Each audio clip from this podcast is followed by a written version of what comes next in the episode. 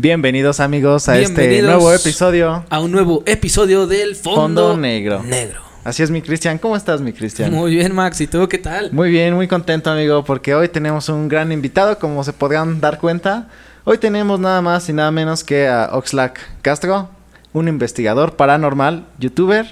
¿Cómo estás Oxlack? Muy bien, muchas gracias por la invitación y pues prepárense porque viene lo fuerte. Viene lo, No, no lo es cierto. tenebroso. Excelente, como tiene que ser. Tenebroso a estas horas de la tarde. Y por ¿Estas eso, para calmar, este, pues como tal, eh, los nervios, Pues una cervecita, ¿no? Una chelita. Una chelita ¿No? para cotorrear también, para que la plática sea amena. en efecto, es más, algunos pensarán que lo paranormal no le gusta la chela, pero como no hay fantasmas que son medio pendejos también, entonces supongamos que a lo mejor y pudieron ser alcohólicos, ¿no? En su vida También pasada. puede ser, ¿no? Es posible. Eh, ¿por qué Todo no? es posible. ¿Cómo estás, Oxlack? ¿Qué tal tu día? Bien, bien, bien, todo bien, perfectísimo. Bastante lluvioso. Hace rato creí que la lluvia no nos iba a dejar grabar bien este episodio, pero sí nos dejó. Pero afortunadamente sí nos dejó. Y con ustedes, Oxlack Castro. Oxlack, eh, platícanos un poquito de ti en cuanto a tu infancia. Eh, eres un investigador paranormal, profesional, pero pues todo, casi todo tiene como un origen, ¿no? De a lo mejor de niño, a lo mejor este, una situación luego que pudo haber pasado. Eh, ¿En tu caso fue así o se fue desarrollando poco a poco? No, Ya. desde cuéntanos. niño eh, mi mamá tenía mucho gusto por los temas paranormales de misterio. Eh, compraba muchas revistas. En aquella época también veía varios programas en televisión que hablaban sobre la temática. Y entonces, pues yo al estar con ella eh, comencé a absorber también ese conocimiento, a, a ser curioso por las temáticas paranormales, ufológicas y también por los fenómenos que suceden. Me comencé a preguntar muchas cosas. También en aquellos tiempos no había lo que ahora es como la tecnología, los celulares, tablets y demás, ¿no? Todas estas eh, cadenas de entretenimiento, pues no lo teníamos. Teníamos apenas y eh, ocho canales más o menos y solo servían como dos. Entonces a- había mucho espacio también para leer. Me gustaba mucho leer y mi mamá tenía libros sobre estos casos, sobre estos temas, también sobre historia, geografía y demás cosas. Y yo todo lo absorbía, todo lo leía, me empezó a gustar mucho el tema de histórico y después también el tema de, de lo extraño, de lo desconocido. O sea, tú desde chico empezaste como a cultivar la lectura y toda esta pues curiosidad sobre estos temas entonces desde chico, desde Sí, chavo. sí. Yo no, yo creo que apenas si comenzaba a leer y ya estaba Ya. aprendiendo de ¿No, no te daba miedo? Porque, o sea, yo me acuerdo que si yo, de hecho a la fecha, empiezo a leer un libro de terror y, y sí me ando sesgando así de, ah, cabrón. Sí da, mejor, en el día lo leo. sí da miedo, pero da mucho más curiosidad. A, a mí me Ajá. interesaba el saber qué eran esas cosas, darle una respuesta a todo lo que yo leía. Creo que también esta parte está bien interesante porque como, como menciona Max, cuando tú eres niño, tu, tu principal objetivo era aterrorizarte de todo lo desconocido, ¿no? De, de todo en general. De, o sea, muy curioso todo, pero al final creo que tienes que tener esta frialdad para, para decir, eh, no sé, por ejemplo, casa embrujada, este, abandonada, y tienes que tener frialdad para decir, yo me meto. ¿No? O sea, ¿sí me explico? sí, sí. Mucha gente o lo cotidiano es ni madres, ¿no? Ahí dicen que espantan. y hay mucha gente que es así como muy huevo de que la chingada y, o sea, no no no no me refiero a que ese seas tú, me refiero a que hay gente que está en el intermedio en el cual sí es más por curiosidad que por ver a ver si me pasa algo. ¿no? Claro, sí, no, en mi caso no es por ser o sentirme muy valiente, sino que la curiosidad es lo que me llama la atención precisamente. Oye, veo que, o sea, una parte muy esencial de ti es como el análisis, ¿no? O sea, no nada más la curiosidad, sino también el análisis. el el- trasfondo, ¿no? Como el, ¿existe esto o no? Pero el por qué, ¿no? Como de tratar de estar buscando como explicación. la explicación, que creo que es algo muy importante en esto, ¿no? Exacto. Fíjate que en aquel momento donde yo veía los programas de televisión o las revistas y demás, había personajes también importantísimos de, de la temática, como Pedro Ferriz en, en México, hablando sobre la ufología. Estaba Jiménez del Oso, que es, eh, digamos, que él eh, eh, a partir de él es que a mí me gusta este tema del misterio. Él es un español que hablaba sobre enigmas. Ujú. Salvador Freixedo ahí también estaba. James Randi, un mago canadiense que comenzaba a desmentir temas paranormales.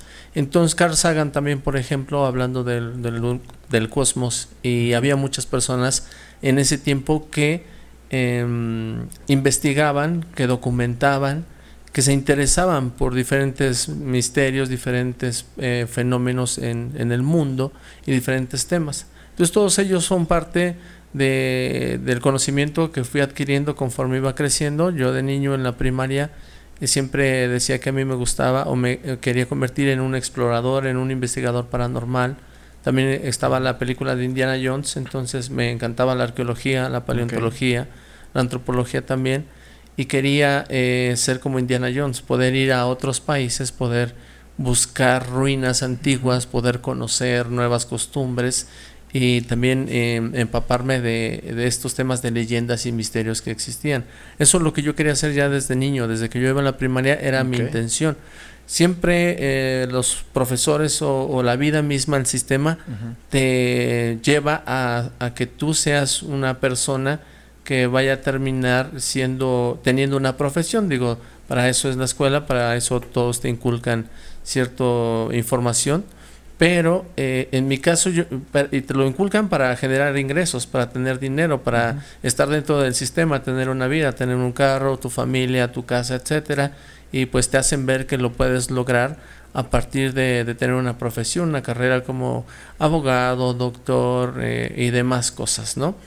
Eh, todos los niños yo recuerdo que tenían ya expectativas sobre qué querían ser yo quería simplemente ser un explorador, quería ir en busca del misterio desde que era niño y en la escuela no me quitaron la idea, simplemente todo lo que me enseñaban uh -huh. me, me, gustaba. Eh, fui buen alumno en, en, la primaria, digamos, pero en la secundaria no, no es porque no fuera bueno con, con la escuela, uh -huh. sino porque había otras cosas que me interesaban más de los temas que me presentaban o cómo me eh, trataban de enseñar, ¿no? Así que empecé a ser muy rebelde en la secundaria, pero de igual forma yo, te, yo insistía en que quería ser un explorador, eh, un buscador de misterios. En, Órale. En, en ese entonces, eh, bueno, retomando un poquito hace un momento que comentabas que cuando eras niño eran eh, justamente ocho canales de televisión, pero también eh, lo que yo tenía entendido es que había muchos programas de radio y era lo que más escuchaba en casas, pero había una estación en particular, no recuerdo bien el número, pero había una había un programa que se llamaba La Mano Peluda.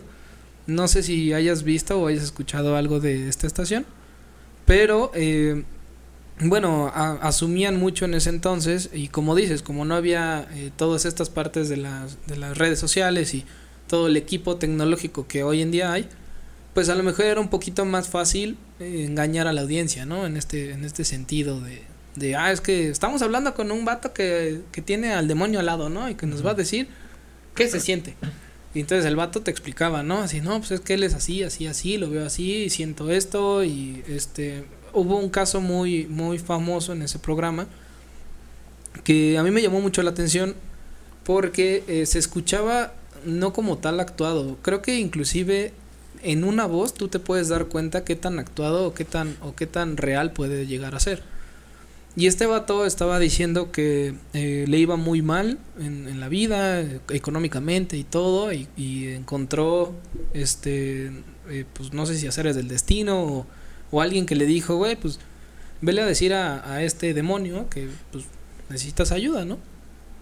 Y al parecer él estaba contando su historia de que lo contactó y de que este de que le dijo que fuera a una a una colina, a una cueva y que ahí iba a encontrar este pues oro, iba a encontrar toda la riqueza que que pues siempre había buscado, ¿no? Pero que la única pues eh, condición era que no podía compartir ese dinero con nadie, sino que ese dinero es tuyo y que tú querías ser millonario, pues ahora te la pelas porque es tuyo nada más. Entonces, eh, el vato estaba en, un, en una situación de ahora ya tengo todo, pero ahora tengo de más. y intentó como, como explayarlo, bueno, más bien como mandarlo a diferentes lugares y asociaciones y este, hacer ahí como apoyos y demás. Y el demonio lo empezó a castigar y le dijo, no, güey, es que pues al final yo te lo di a ti. Y así está, es como, un, como le dicen, el dinero maldito. Y este, y el vato pues ahí en el radio, o sea, está el del programa de radio, el conductor, y está diciéndole y en eso está escuchando el vato así, no, es que está aquí, está enojado porque estoy hablando con ustedes y, y muy rara vez se escuchaba como un, como una voz así medio rara, medio grave, o sea, muy, muy chistosa, como algo, algo fuera que le decía así de, este, de ya, cuelga, fuera, que la chingada, y el güey así, no, es que ya me está hablando, que la chingada, o sea, cosas así. Y resulta que después de cierto tiempo, este vato resulta que se muere por causas mm, pues muy peculiares y sale sale como la noticia de que estuvo en la radio que estuvo en este programa en este programa y que pues al final no, no se supo pues bien qué pasó. Bueno es el caso de, de, Josué. Josué Velázquez en la mano peluda con Juan Ramón Sáenz. Y sí sí tiene parte de lo que mencionas. Eh, quien muere es Juan Ramón Sáenz el locutor. También el el el camarógrafo, creo. no, no, el este Pastor Guaso también muere, que es quien también en las eh, llamadas que hacía Josué, él trataba de ayudarle para que el diablo o este demonio, eh, Rocofale se llama el demonio, no, me acuerdo cómo se llama, pero bueno, eh, trataba de ayudarlo, ¿no? El, el pastor Guaso y también murió. Entonces se, dice que Josué eh, tuvo la culpa de que estas dos personas hayan muerto. Y eso fue por parte de un programa que se llama Extra Normal, cuando le hicieron una entrevista a Josué Velázquez. Y bueno, yo dentro de mi programa también he tenido a Josué. Eh, y pues bueno, él nos dice que totalmente es mentira Mm, yo he, preguntado mucho, le pregunté mucho sobre el caso este donde había incluso matado a su abuelita por, por hacer el, el ritual para que este demonio le pudiera entregar todos estos bienes materiales. Y no lo niega, pero en realidad no busca seguir contando la historia. Me parece que Josué, a la fecha, puedo considerar que el caso puede ser falso eso es lo que más eh, me hace pensar.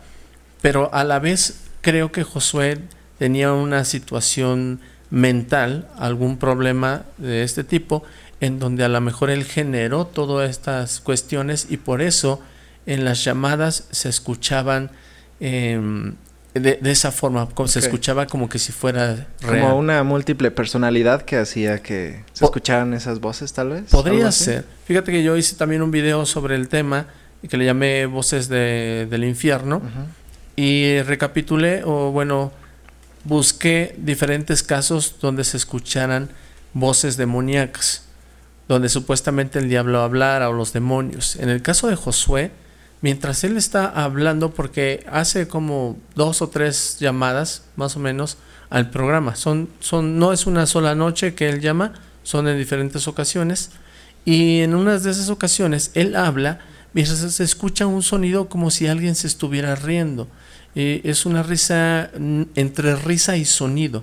Eh, hecho por algo. Es muy raro, es muy extraño, digamos que dentro de todo el caso Josué, a pesar de que yo lo puedo considerar falso, esa, esa situación me hace dudar de qué estaba pasando con Josué, porque él está hablando normal y de pronto de fondo sí se escuchan sonidos bastante extraños. Es como una risa, pero también como un sonido repetitivo. Entonces no es como que alguien esté riéndose o esté ahí, sino como algo raro que está emitiendo un sonido. En varias eh, ocasiones dentro de estas entrevistas que se le hicieron a Josué sucede el mismo sonido y, él empieza también a sentirse mal y decir que, eh, que lo empieza a ver. Es, es, muy interesante el caso Josué. Eh, el caso Josué eh, yo creo que es el caso paranormal en la radio de México, el más, el más famoso de toda la historia y el programa de la mano peluda también es el más reconocido en toda la historia de México con esta temática paranormal. Bueno, esto es un claro ejemplo de, de cómo Oxlack pues tiene una gran noción del, tema.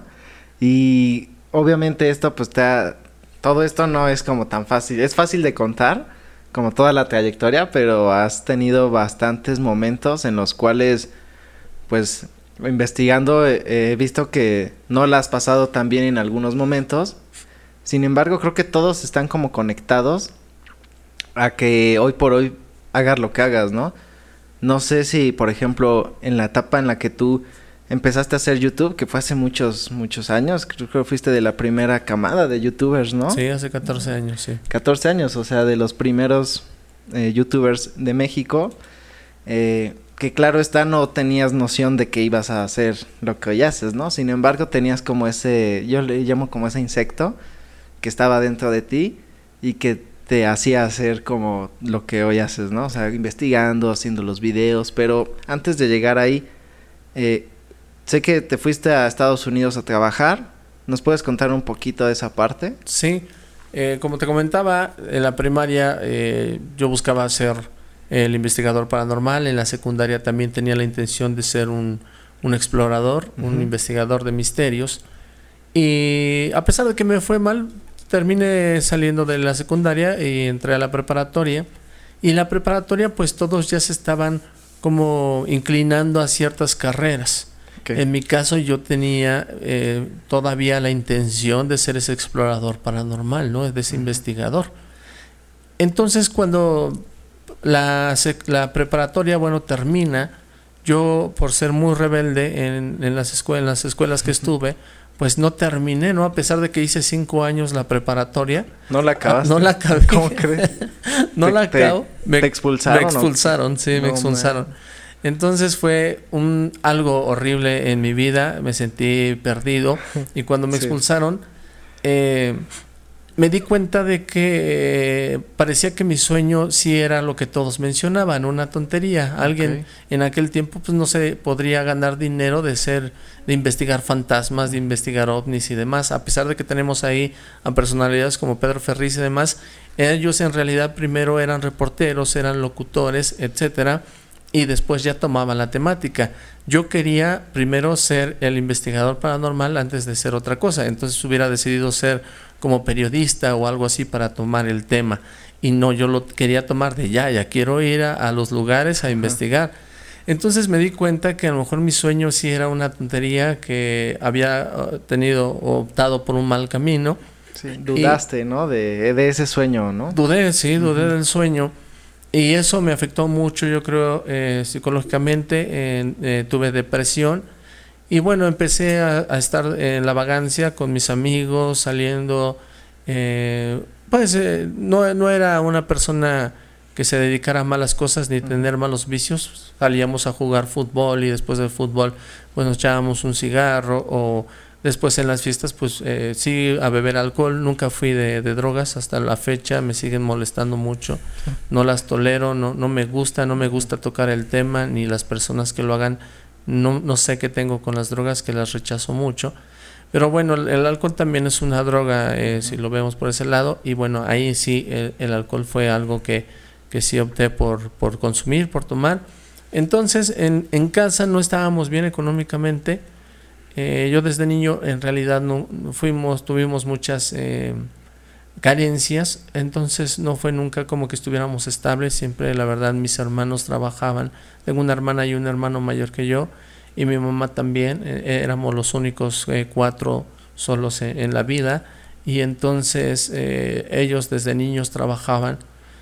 Y pues bueno, yo echando a perder lo de la escuela, que yo fui el más afortunado de la familia por poder seguir los estudios y no haberlos terminado, pues me sentí bastante mal entonces eh, mi mamá necesitaba pues que ya la ayudáramos mejor, que ya no estaba asfixiando las, las, necesidades, las carencias y yo sin hacer nada pues era complicado.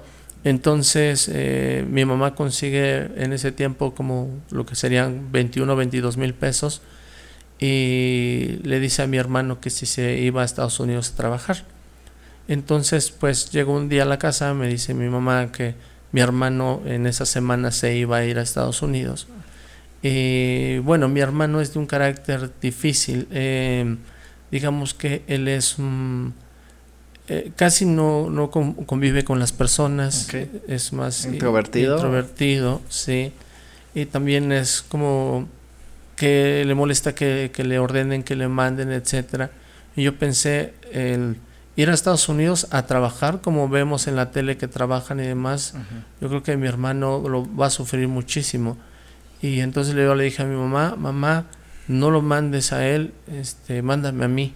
¿Cuántos años tenías? Yo tenía, yo creo como 19. Ok. 19 años. dije, mándame a mí. Y me dijo, ¿estás seguro? Le dije, sí, sí, él que se quede, que te ayude aquí y yo me voy. Y mamá aceptó y a los dos días ya me estaba echando en un camión para irme a, a, Mexicali. Y sí me hice dos días y medio a, llegar a la frontera de Mexicali. Órale, me imagino que todo esto pues se cuenta rápido, pero debió ser más que difícil, ¿no? Y además, o sea, a esa edad también yo creo que no, no había una, una noción bien de lo que iba a pasar, ¿no? Nada. Eh, yo actualmente eh, jamás volvería a intentarlo. Y no digo que yo fui muy valiente al aceptar ese reto, al, al hacer eso.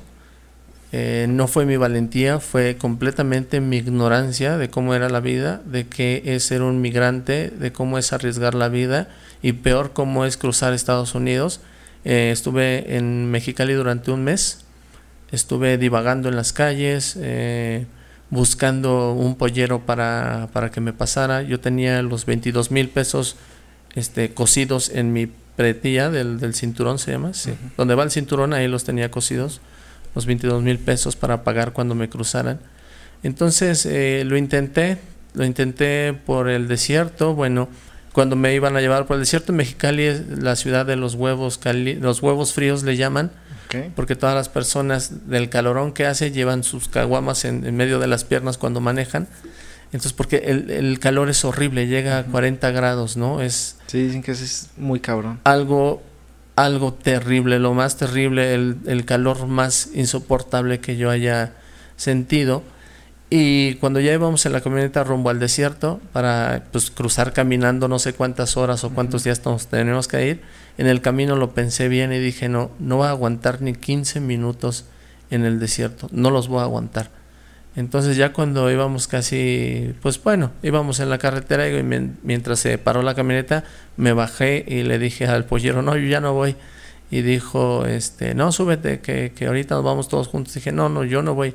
Algo me dijo que no me subiera, algo me dijo que, que no, no, estaba bien. Sí, hubo una señal como una corazonada, ¿no? De ti claro, que, que, sentiste que no era... Sí, yo dije no, no. ¿Y qué hiciste? ¿Te regresaste? Sí, sí, me regresé. Te digo, pues en, en Mexicali estuve deambulando.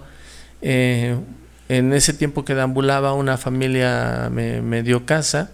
Para, me dio casa, dijo, pues me vio por ahí, bueno, me, me contactaron de que yo estaba tratando de buscar, ellos también, la gente que vive en Mexicali, que vive al lado de la frontera, pues ya está acostumbrada a los migrantes, ¿no? Entonces eh, se apiadan de los migrantes, les dan de comer, les dan un lugar donde dormir, eh, etcétera, ¿no? Entonces a cambio, pues yo tenía que hacer como los quehaceres de la casa y hacer cosas ayudándoles en la casa mientras yo podía encontrar un pollero para pasar. La segunda, el segundo pollero que, que pude encontrar eh, me iba a pasar por el, un río de aguas negras que está en, la, frontera, ¿no? En Mexicali. Y bueno, yo no sé nadar, pero dije, ok. Es lo que es. Es lo que hay y bueno, vamos a hacerlo. Él me dijo, te veo a las 12 de la noche, te vas sobre esta calle caminando eh, derechito hasta que llegues al río. Y yo dije, sí, a esa hora me voy. Entonces me preparé, yo, yo llevaba eh, pues alguna una mochila, mis cosas, ¿no? Y caminé hacia el río, eh, había el río como suelta arena, pues hace como montañas de arena alrededor. Brinqué esa montaña de arena y llegué a la orilla del río. Comencé a caminar ahí en la frontera eh, donde está el río y detrás de unas malezas me sale un, un tipo lleno de tatuajes, sin, sin playera, pelón.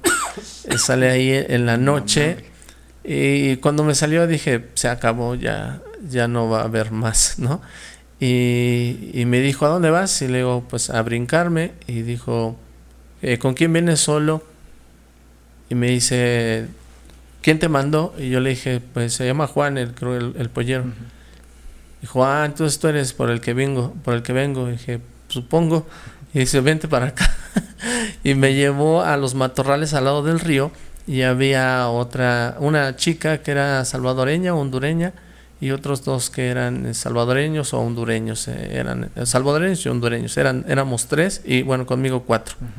Entonces estábamos agazapados entre las hierbas eh, y veíamos del otro lado cómo la camioneta de la migra pasaba de ida y vuelta y estaba el río de Aguas Negras. Entonces me, nos dijo este tipo, cuando cambien de turno, se va a ir la camioneta por al menos 15 minutos. En ese tiempo es donde tenemos que cruzar el río. Y digo, perfecto, pues entonces estábamos ahí. Y yo más preocupado porque no sabía qué, qué, tan, profundo estaba el río. Entonces me empecé a desesperar, a desesperar, a esperar. Algo me empezó otra vez a, decir, no, esto no está bien, no está bien, no está bien. Y seguro que Dios estaba conmigo aquella noche y todo ese tiempo que yo estaba allá en la frontera, porque de pronto a lo lejos veo que, que viene gente, que vienen dos, dos personas, al parecer con una lámpara. Y entonces le empiezo a decir al, al pollero, al este pues cholo, le digo, vienen dos personas, vienen con lámparas acá enfrente de nosotros. Y él se asomaba y se asomaba y decía, no, no veo nada. Y yo, sí, yo sí los veo y yo los veo. Y bueno, y me preocupaba también porque nos habían dicho que si nos agarra la policía mexicana, también nos hacen lo mismo, nos, nos mantienen eh, de una forma secuestrados para pedirle dinero a nuestras familias o el dinero que llevamos para pagarle al pollero se lo quedan ellos. O los cholos hacen lo mismo o las las, las, personas malas no se te secuestran y, te piden dinero a, las casas de, tus parientes en Estados Unidos o en, en tu casa te hacen que llames y demás. Entonces yo estaba preocupado por que de un lado estaba el río y la migra y de este lado venían pues, policías mexicanos y tenía un cholo al lado, entonces no había, no, había por dónde escapar, ¿no? Y entonces me empecé a desesperar y yo le decía, yo, yo los veo, ahí vienen, y ahí vienen, y ahí vienen. Y el cholo, entre que los veía y no, no sé qué sucedió, que se sale corriendo de los arbustos y se va. Y entonces les, nos quedamos solos los cuatro, los dos chicos, la chica y yo, y les digo a ellos, vamos metiéndonos al río y nos quedamos en la orilla, agarrándonos de la orilla, y nos, nos metimos al río y dejamos solamente las cabezas afuera y agarrándonos de la orilla. Pero no, no pasó ni un policía, no, no había nada. Nos quedamos ahí hasta como las 3 de la mañana dentro, dentro del río. Y, pues yo después de un rato les dije, vámonos de aquí, vamos a regresarnos a, a las calles de Mexicali. Y nos, nos salimos del río y, y, ellos se fueron hacia su rumbo. Yo me quedé ahí por un oxo, me quedé ahí sentado con, con el corazón que me palpitaba, se me iba a salir de de la sensación de que pude haber muerto eh, o me pudo haber secuestrado o demás. Y bueno, estaba tan, tan nervioso, tan espantado, que regresé a la casa donde me habían dado asilo. Les conté la experiencia, me dijeron, no, este, qué bueno que te pasó así, porque ese río ahí se mueren todos. Todo, hay un remolino cuando cruzas el río y pues como es un drenaje de aguas negras, pues te lleva, te, te, absorbe, te absorbe. Entonces dije, bueno, ya la libré dos veces. Y dice, vamos a hacerlo, este, ya me vean mi desesperación, vamos a, te voy a ayudar, me dijeron. Eh, pues como las chicas de la casa había como tres mujeres de veintitantos años, dijeron, ellas tienen nacionalidad estadounidense porque viven en Calexico y pasan a, a Mexicali. Entonces, podemos hacer que tú pases en el carro por la garita diciendo que vives en, en Caléxico. Y ya. Y le das el dinero a, a la chica. Dije, perfecto. Entonces hicieron, su, hicieron su plan. Me fueron, me cortaron el cabello como, como de la frontera, como los como los cholos. Me compraron una camisa cuadros azul, todavía la recuerdo como cholo, y unos pantalones negros así em, como shorts, pero un poquito largos y tenis y, y las calcetas, como un cholo totalmente de la frontera. y me empezaron a decir, tú vas a decir cuando pasemos American Citizen, ¿no? O Citizen, que era ciudadano mexicano, americano. Y tú vas a pasar eh, abrazado de ella, ella va a conducir, tú la abrazas como si fuera tu novia y va a ir una familia atrás, que son este el papá, y el hermano y la hermana, o la, la esposa del hermano, no sé qué era, y un niño. Entonces, para que cuando crucemos ahí la garita, la migra pues vea que es familia Sí, viven en, en, Caléxico y pues te deje pasar y listo. Dije, pues bueno, excelente, excelente, estrategia. Entonces ya me vistieron de cholo y vamos ahí a la garita, yo pues nervioso, pero también seguro. Me eché una chela antes de, pasar, dije, yo voy seguro. una chelita para los nervios. Cuando llegamos a, a la garita, se asoma el migra y y antes de decirnos cualquier cosa nos pide el ID, ¿no? Y todos al mismo tiempo sacan su, credencial y se la muestran y fue como, y yo no tengo, ¿no? Y me pregunta a mí, y yo American Citizen, no sé qué me decía, yo American Citizen, y dijo, bájense. Nos bajaron de, del automóvil y a la chica por ir manejando la metieron a, un, a una habitación, a mí a otra habitación, a la familia la dejaron ahí como ustedes venían de nada más acompañando, entonces vamos a ver qué sucede. Y la empezaron a interrogar. Y a mí también. Entonces yo llevaba, em, en esta ocasión llevaba mi credencial de lector en un pie. Y una carta que hice por si me moría en el otro pie, dentro del calcetín por si me encontraba muerto en cualquier lado. O sea, y esa, o sea tenías una carta en el... En, el, calcetín. ¿Tú la habías escrito? Sí, yo escribí, sí. Yo decía, eh, pues, que le, mis últimas palabras para mi familia y que a quien avisaran, por si me encontraba muerto en cualquier lado, que me encontraba mi credencial de lector en un pie y la carta en el otro. Entonces, eh, pues ya me pasaron, me estuvieron interrogando y yo decía, no, no, es mi novia, la conocí en una fiesta y, vamos a ir a, su casa en Caléxico y por eso me subieron al auto, pero no, no, no les pagué, no, no son polleros, no son nada, o sea, yo cuidándolos. De que, pues, porque imagínate, o sea, de una denuncia de que es pollera, se va a la cárcel. Entonces yo protegiéndola todo el tiempo, protegiéndola y diciendo, no, no, no, yo la conocí en una fiesta y solamente de, eh, vi la oportunidad para pasarme a Caléxico. Ella también, y después venían y me decían, no, ella ya confesó que sí le pagaste para cruzarte. yo, no, no, no, está mal. O sea, yo sabía que me estaban mintiendo para que yo soltara la verdad. Eh, pues termina eh, pasando como varias horas y después me, me sienta el policía, el migra, estaba precisamente como ustedes, yo estaba sentado aquí y se me queda viendo y me dice, quítate los zapatos. Me quité los zapatos y, ya me quedé con los calcetines.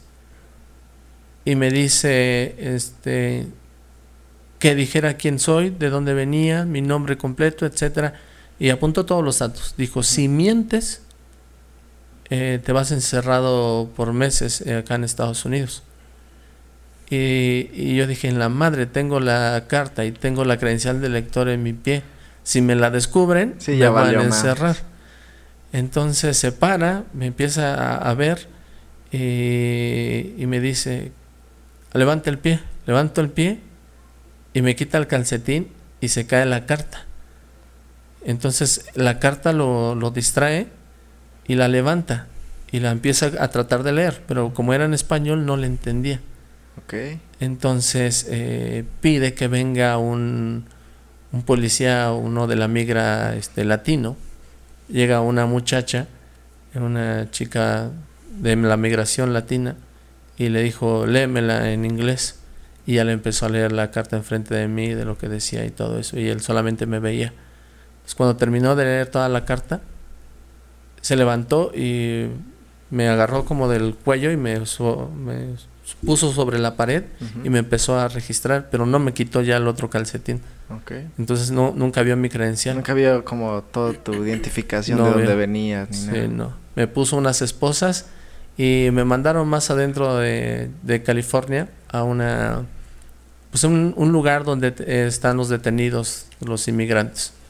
Entonces ahí con los inmigrantes Estuve no sé cuántos días porque en realidad nada más podía ver una ventanita y estuve un tiempo ahí y después ya me hicieron mi papeleo, mi trámite de que yo era alguien que, que me había cruzado la frontera y que si volvía a cruzarla eh, tenía por detenido, me, iba detenido por años. Entonces, eh, y también estaba expulsado de Estados Unidos a hacer cualquier papeleo durante 10 años. Y pues me dejaron, me, me tiraron otra vez en, en, Mexicali y pues fui directamente a donde estaba la familia que me había ayudado. Les pedí algunos, una tarjeta telefónica. Llamé a mi casa, le dije a mi mamá, mamá, este, perdóname por todo. Eh, yo voy a trabajar, voy a ser un hombre de bien, le voy a echar ganas. Este, ya aprendí lo que tuve que aprender acá. Este, me voy a regresar y me dijo, mamá, sí, regrésate, regrésate, hijo, por favor. Y antes de que colgara sentí una, una energía que me decía, no, no, no vine tan lejos para no cruzar la línea. Dije, no mamá, ¿sabes qué? Lo voy a intentar una vez más. Y todavía lo intenté una vez más. Que, ¿Lo volviste a intentar? Sí, sí. La cuarta vez fue por, por los tubos. Ya fue con una organización, yo creo que traficaba droga, traficaba a personas y demás y eso fue es toda una historia más larga. Pero eh, puede pasar hacia Estados Unidos. Esa historia es bastante bastante larga el cómo crucé. Pasé a Estados Unidos y estuve dos años allá y también la, la parte de estar en Estados Unidos es bastante larga también. Órale o sea es increíble la historia que nos cuentas porque al menos yo me lo imagino y pues sí no es nada sencillo, ¿no? O sea, de repente como que es normal o lo vemos normalizado esto de la gente que cruza por a lo mejor mejores futuros o mejores pues, calidades de vida, ¿no? Pero escuchar este tipo de historias te hace pensar también el, pues, ¿por qué no hacerlo también dentro de tu, tu rubro, ¿no? De tu, tu lugar de vivir. Sé que a veces es muy complejo, pero también el exponerte así puede repercutir en, pues, hasta la vida, ¿no? En, dar la vida a cambio de un futuro que pues ni siquiera sabes si sí lo vas a obtener. Exactamente, el, ir a la frontera y cruzar como ilegal es eh, o pagas o pagas, pagas con la vida o, pasas, ¿no? Es un volado, o pasas o puedes quedarte ahí en la línea. Eh, fíjate que cuando yo estaba trabajando en Estados Unidos, trabajaba de, en la construcción, haciendo casas y también trabajaba en el restaurante. Tenía dos trabajos y entraba de las 7 a las 3 y media y de las 4 y media a las 2 de la mañana eran mis horarios, dormía apenas 4 horas más o menos. Entonces, eh, cuando yo trabajaba en la construcción me tocaba recoger la basura, se le llamaba a todas las partes de madera que, que sobraban. Entonces me tocaba recogerlas, limpiarlas, las que servía las acomodaba, las que no las echaba para la basura y así me tocaba limpiar traques completos, que eran colonias gigantescas que, el, que, estaban, que estábamos haciendo en el, en el desierto. Entonces, cada que yo iba a limpiar una casa y había trabajadores ahí, porque la mayoría eran mexicanos, había música, tenía música puesta. Entonces yo para, para olvidarme de quién era y dónde estaba, eh, yo me imaginaba las canciones y me imaginaba cómo hacerles un video. Como un videoclip. Como un videoclip. Todas las canciones me las imaginaba yo, una chica así, que vaya así, o que esté en tal lugar, un hombre así, con, etcétera, ¿no? Me lo imaginaba mientras trabajaba. Entonces, eh, así sucedió mi vida en Estados Unidos, digo que es bastante largo.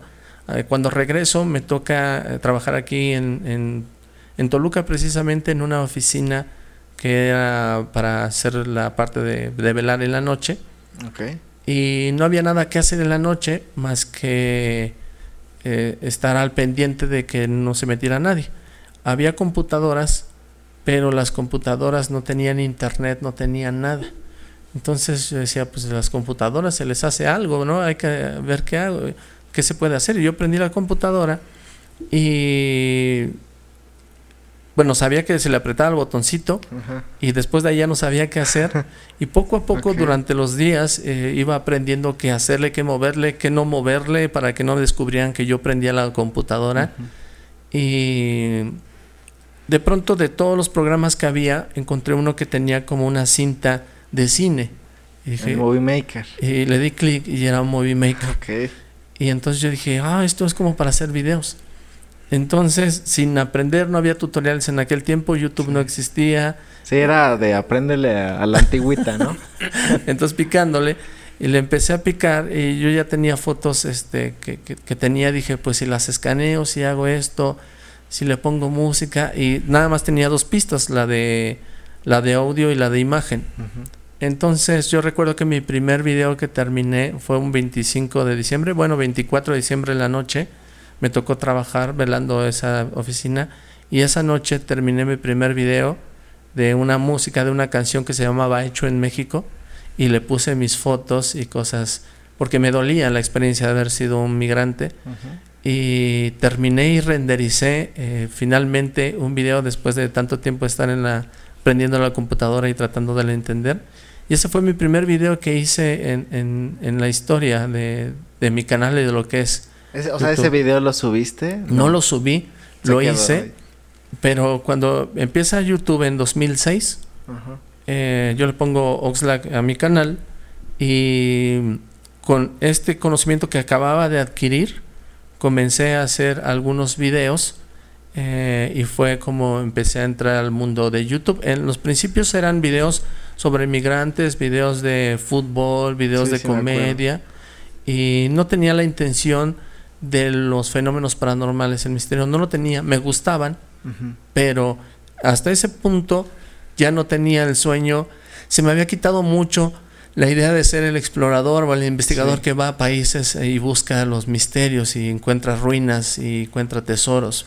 Sentí que me lo había arrebatado la vida, así del, del, madrazo de ser un migrante, de ver cómo era la situación, del, del que el sistema te guía por otro rumbo y que los sueños que tienes, que no es buscar dinero, sino es buscar tu felicidad haciendo lo que te gusta, en realidad no lo puedes mantener en este sistema. Eh, lo dejé a un lado, pero pues el gusanito lo tenía, las intenciones, la, el deseo lo tenía y de pronto hice eh, algunos videos de criptozoología porque empecé a buscar contenido paranormal en YouTube y hasta el momento no había ni un canal de contenido paranormal no había contenido de fantasmas, no había nada. Lo que se subía en YouTube en esa época eran programas de televisión y películas o partes de películas. Sí, como dices, o de fútbol, ¿no? Me acuerdo que era como, no había mucho. No había youtubers, no había youtubers y los que estaban pegando eran los loquenderos. Los loquenderos. Los loquenderos eran los que estaban. Entonces yo dije, pues si no hay videos de paranormal, pues voy a hacer unos que como me gustarían a mí. Y los primeros videos eran que los escribía con unas faltísimas de ortografía terribles y ponía una imagen y otra vez un escrito y una imagen y, la música y, listo. Y pues gustó, quizá por ser el primer canal paranormal o, que hablaba de esas temáticas, se, se, fue convirtiendo en el, en el primer canal de fenómenos paranormales en Latinoamérica, el canal de Oxlack. Oye, pero ¿estabas trabajando ahí mientras hacías esos videos o ibas cambiando de trabajo? Cuando ya empecé a hacer videos, me, mi hermano me llamó para vivir en, en Atlacomulco, para poder reparar celulares. Entonces, eh, yo fui a Atlacomulco a reparar celulares, aprendí a repararlos, pero me gustaba hacer mis videos. Entonces le decía a mi hermano y a su socio, que sí me podían dejar en la noche en el local, porque ahí en el local había computadora mm. y había internet. Entonces yo les decía, déjenme aquí encerrado, me quedo velando y aparte uso la computadora para las cosas que a mí me gustan hacer. Y entonces trabajaba de 9 de la mañana a 7 de la noche y después de las 7 de la noche en adelante, encerrado en el local, me ponía a hacer mis videos. Órale. Algo que está bien interesante es que dices que cuando tú tuviste la experiencia de, esto de, migrante, dices que mm, como tal no ha habido misterio o que, o que perdiste esa, a lo mejor y esa pasión por lo paranormal o, o, lo que querías hacer, ¿no? Que era explorar. De todo lo que nos acabas de contar, creo, bueno, yo mi perspectiva es que el misterio, el misterio estaba ahí. O sea, al final a lo mejor y no fue algo paranormal, a lo mejor y no fue algo este, eh, ufológico, Pero fue algo que, pues sí, fue un misterio y, y hasta la fecha, créeme que la gente que lo va a escuchar y que lo va a ver, sigue siendo un misterio. Porque, como tú dices, nosotros tenemos una idea o, a lo mejor una percepción a base de películas, ¿no? O a base de, o de videos, de, videos o experiencias audiovisuales. Pero tener a alguien que, que, que de carne viva, de carne fresca, fue la persona que lo vivió, creo que eso, eso revela uno de los misterios más grandes de, pues de todo latinoamericano. O sea, sí, esa es mi perspectiva, no sé. No, además, o sea, sí. Y además te das cuenta cómo bueno, yo veo que como que todo estaba conectado para que al final este digo, no fue casualidad, porque yo creo que también fue pues tú querer poder aportar eso, querer quedarte ahí para pues ver videos o hacer los videos. O sea, un trabajo duro que no se dio nada más porque sí, ¿no? O sea, es como el si realmente tienes las ganas y el sueño de algo, pues trabajar por ello, ¿no? Fue una ley de la atracción completamente desde niño. Eh, parece que, que el camino para hacer lo que yo quería hacer en realidad era el de estudiar, el de ser un eh, comunicólogo, ser un periodista y de ahí tomar el tema. Yo creo que esa era la línea que, se supone me llevaría a tener éxito y hacer lo que me apasionaba. Pero no. Y en realidad eh, esta ley de atracción y esto que yo deseaba me llevó por un camino tan largo, tan difícil, pero al final de cuentas me lo fue dando a gotas, poco a poco, para llegar precisamente a este momento en el que estoy hablando contigo y que me hayan invitado por hablar de los fenómenos paranormales y de ser una persona que lleva 14 años dedicándose a, este tema y es, parte de, todos mis días investigar, leer y cultivarme más sobre el tema. No quiero llegar todavía hasta este punto. Eh, quiero hablar un poco sobre cuando todavía estaba haciendo mis primeros videos encerrado en, esa, en ese local reparando celulares. Y trabajé así cuatro años para, para, para haciendo celulares y haciendo videos para YouTube. Aquí hay, un, hay, hay algunas historias entre todo esto. Yo además los fines de semana iba a vender eh, aquí al mercado del, del Piojo Iba a vender accesorios y a reparar celulares también. Y en mis tiempos libres que, me daban 15, 10 minutos, agarraba un libro de paranormal y lo seguía leyendo. Todavía tenía la intención de, de ser lo que siempre había deseado, ¿no? La espina. La espina. Fíjate que cuando me fui a Estados Unidos, dejé a una novia que tenía con ella, había durado ya ocho años. No, no, ocho años, no al final fueron ocho años. Duré como algunos años.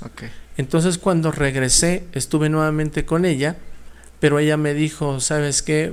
Vamos a casarnos porque ya llevamos tanto tiempo de novios y es mejor que nos casemos. Y yo le dije, no, no me siento preparado, no tengo dinero, ¿a dónde te voy a llevar? No tengo una casa, etcétera. Y me dijo, pues es que necesito ya yo hacer lo mío. Yo eh, ya estoy terminando la universidad y, me, y pues lo que sigue es que yo quiero una familia además y yo siempre la he soñado contigo y si no puedes hacerlo, entonces estoy perdiendo el tiempo contigo, ¿no? Y fue como, no puedo, no me puedo casar. Y pues tuvimos que romper y ella ya al año se casó. Entonces, obviamente eso también me, me destruyó yo, por supuesto. Yo no, ya no tenía novia, no tenía amigos, no tenía tiempo, solamente trabajaba. Y por eso me aislé tanto y me quedaba encerrado trabajando día y noche en aquel local también de, reparación de celulares. Y, y comencé a subir videos a YouTube pensando en que iba a hacer tantos videos, iba a hacer todos los que yo pudiera hacer hasta que un día ella me viera que viera tus creaciones. Que, viera, que me viera, que me encontrara nuevamente. Entonces, sí, sucedió así. ese fue tu motivante de, de, hacer, videos. videos. Videos, videos, para que me encuentre. Para que ella me viera en, algún, alguna vez. Después de esos años, quizá sucedieron como seis en lo que yo hice videos. Un día recibí un correo y era ella y me había dicho que había ido a un cibercafé, que había eh, que se le había descompuesto su computadora, que había ido a un cibercafé y que escuchó mi voz y que cuando se asomó al, al, al, lado estaba un niño viendo un, un, video mío. ¿Cómo crees? Y entonces fue como lo, lo logré, ¿no? Logré que ella me volviera a ver y, me volviera a hablar. Ya no era lo mismo, ya se había acabado todo esto, ya estaba casada y demás, pero bueno, eh, eso me había hecho hacer videos constantemente, constantemente.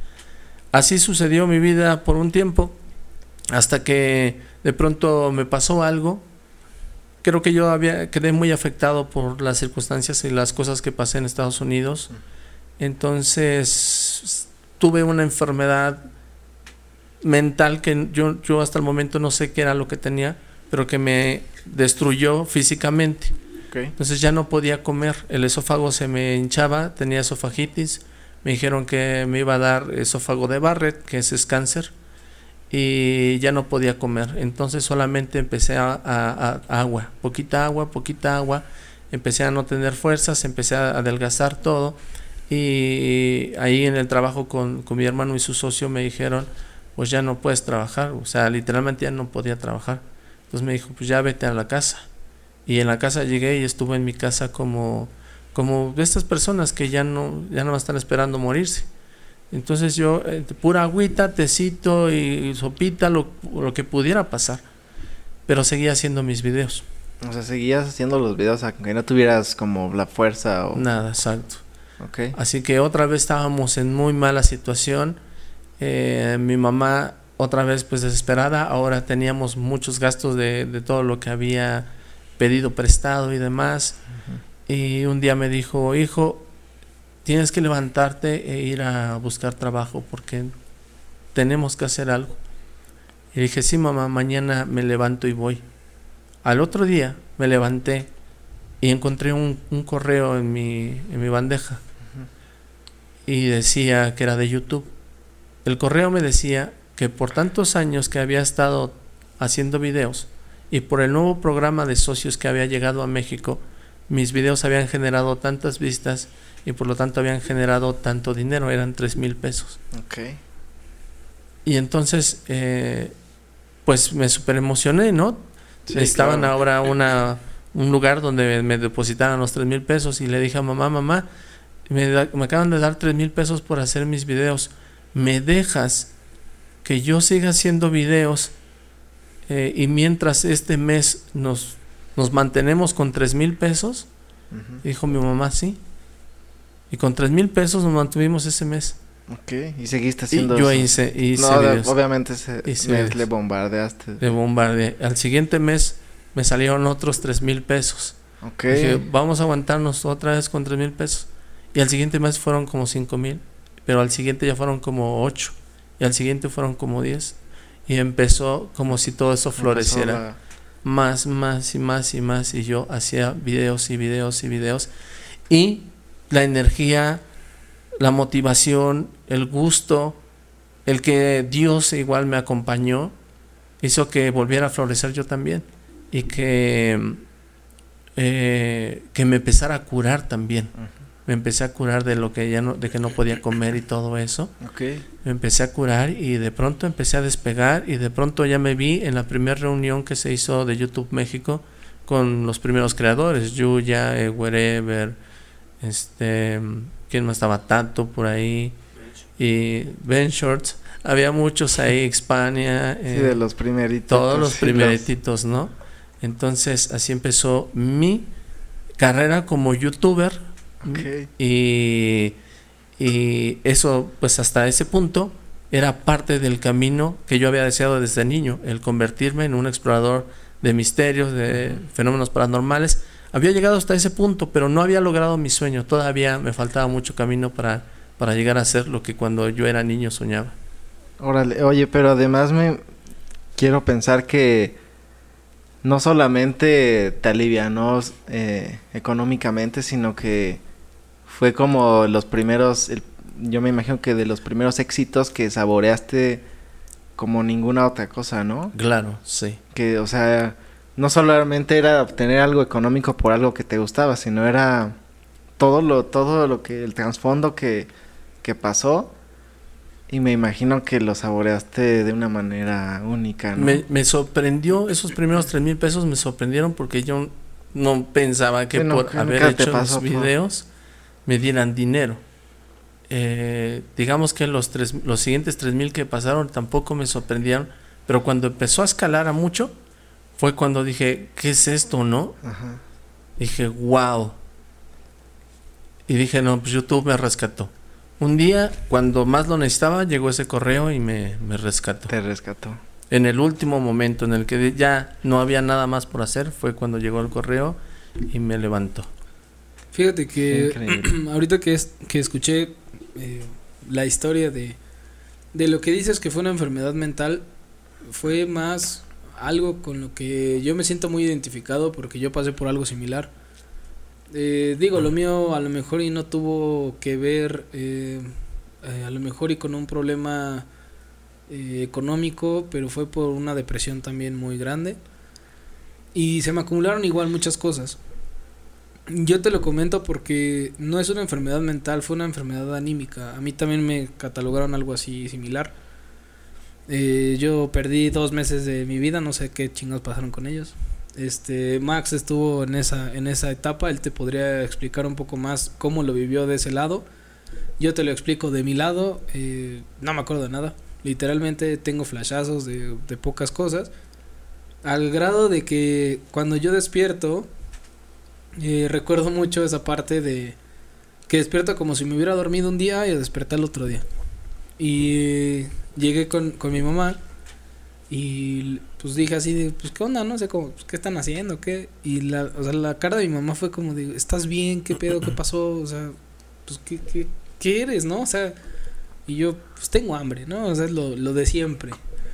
Entonces, eh, eh, en ese entonces era enero cuando me pasó este esto esto que te, que te estoy platicando y desperté por marzo.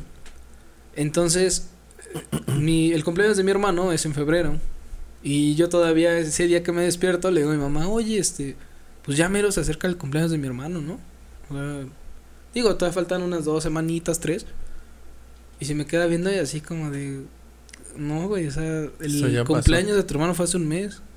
Y en ese momento a mí me, me o sea, a mí me dio en la madre, o sea, porque dije, ¿cómo es posible que haya perdido tanto espacio, y tan- o sea, tanto espacio en el tiempo que no supe qué onda, ¿no? Y bueno, ya con eso, este, eh, o sea, más que nada me sentí muy identificado porque sé lo que se siente el, el estar perdido a tal grado de que por la depresión inconscientemente te sientes tan mal que simplemente deja de funcionar. Sí, Ya tu cuerpo deja de funcionar. En, en tu caso fue el esófago que, que se empezó a cerrar y que ya no aceptaba comida.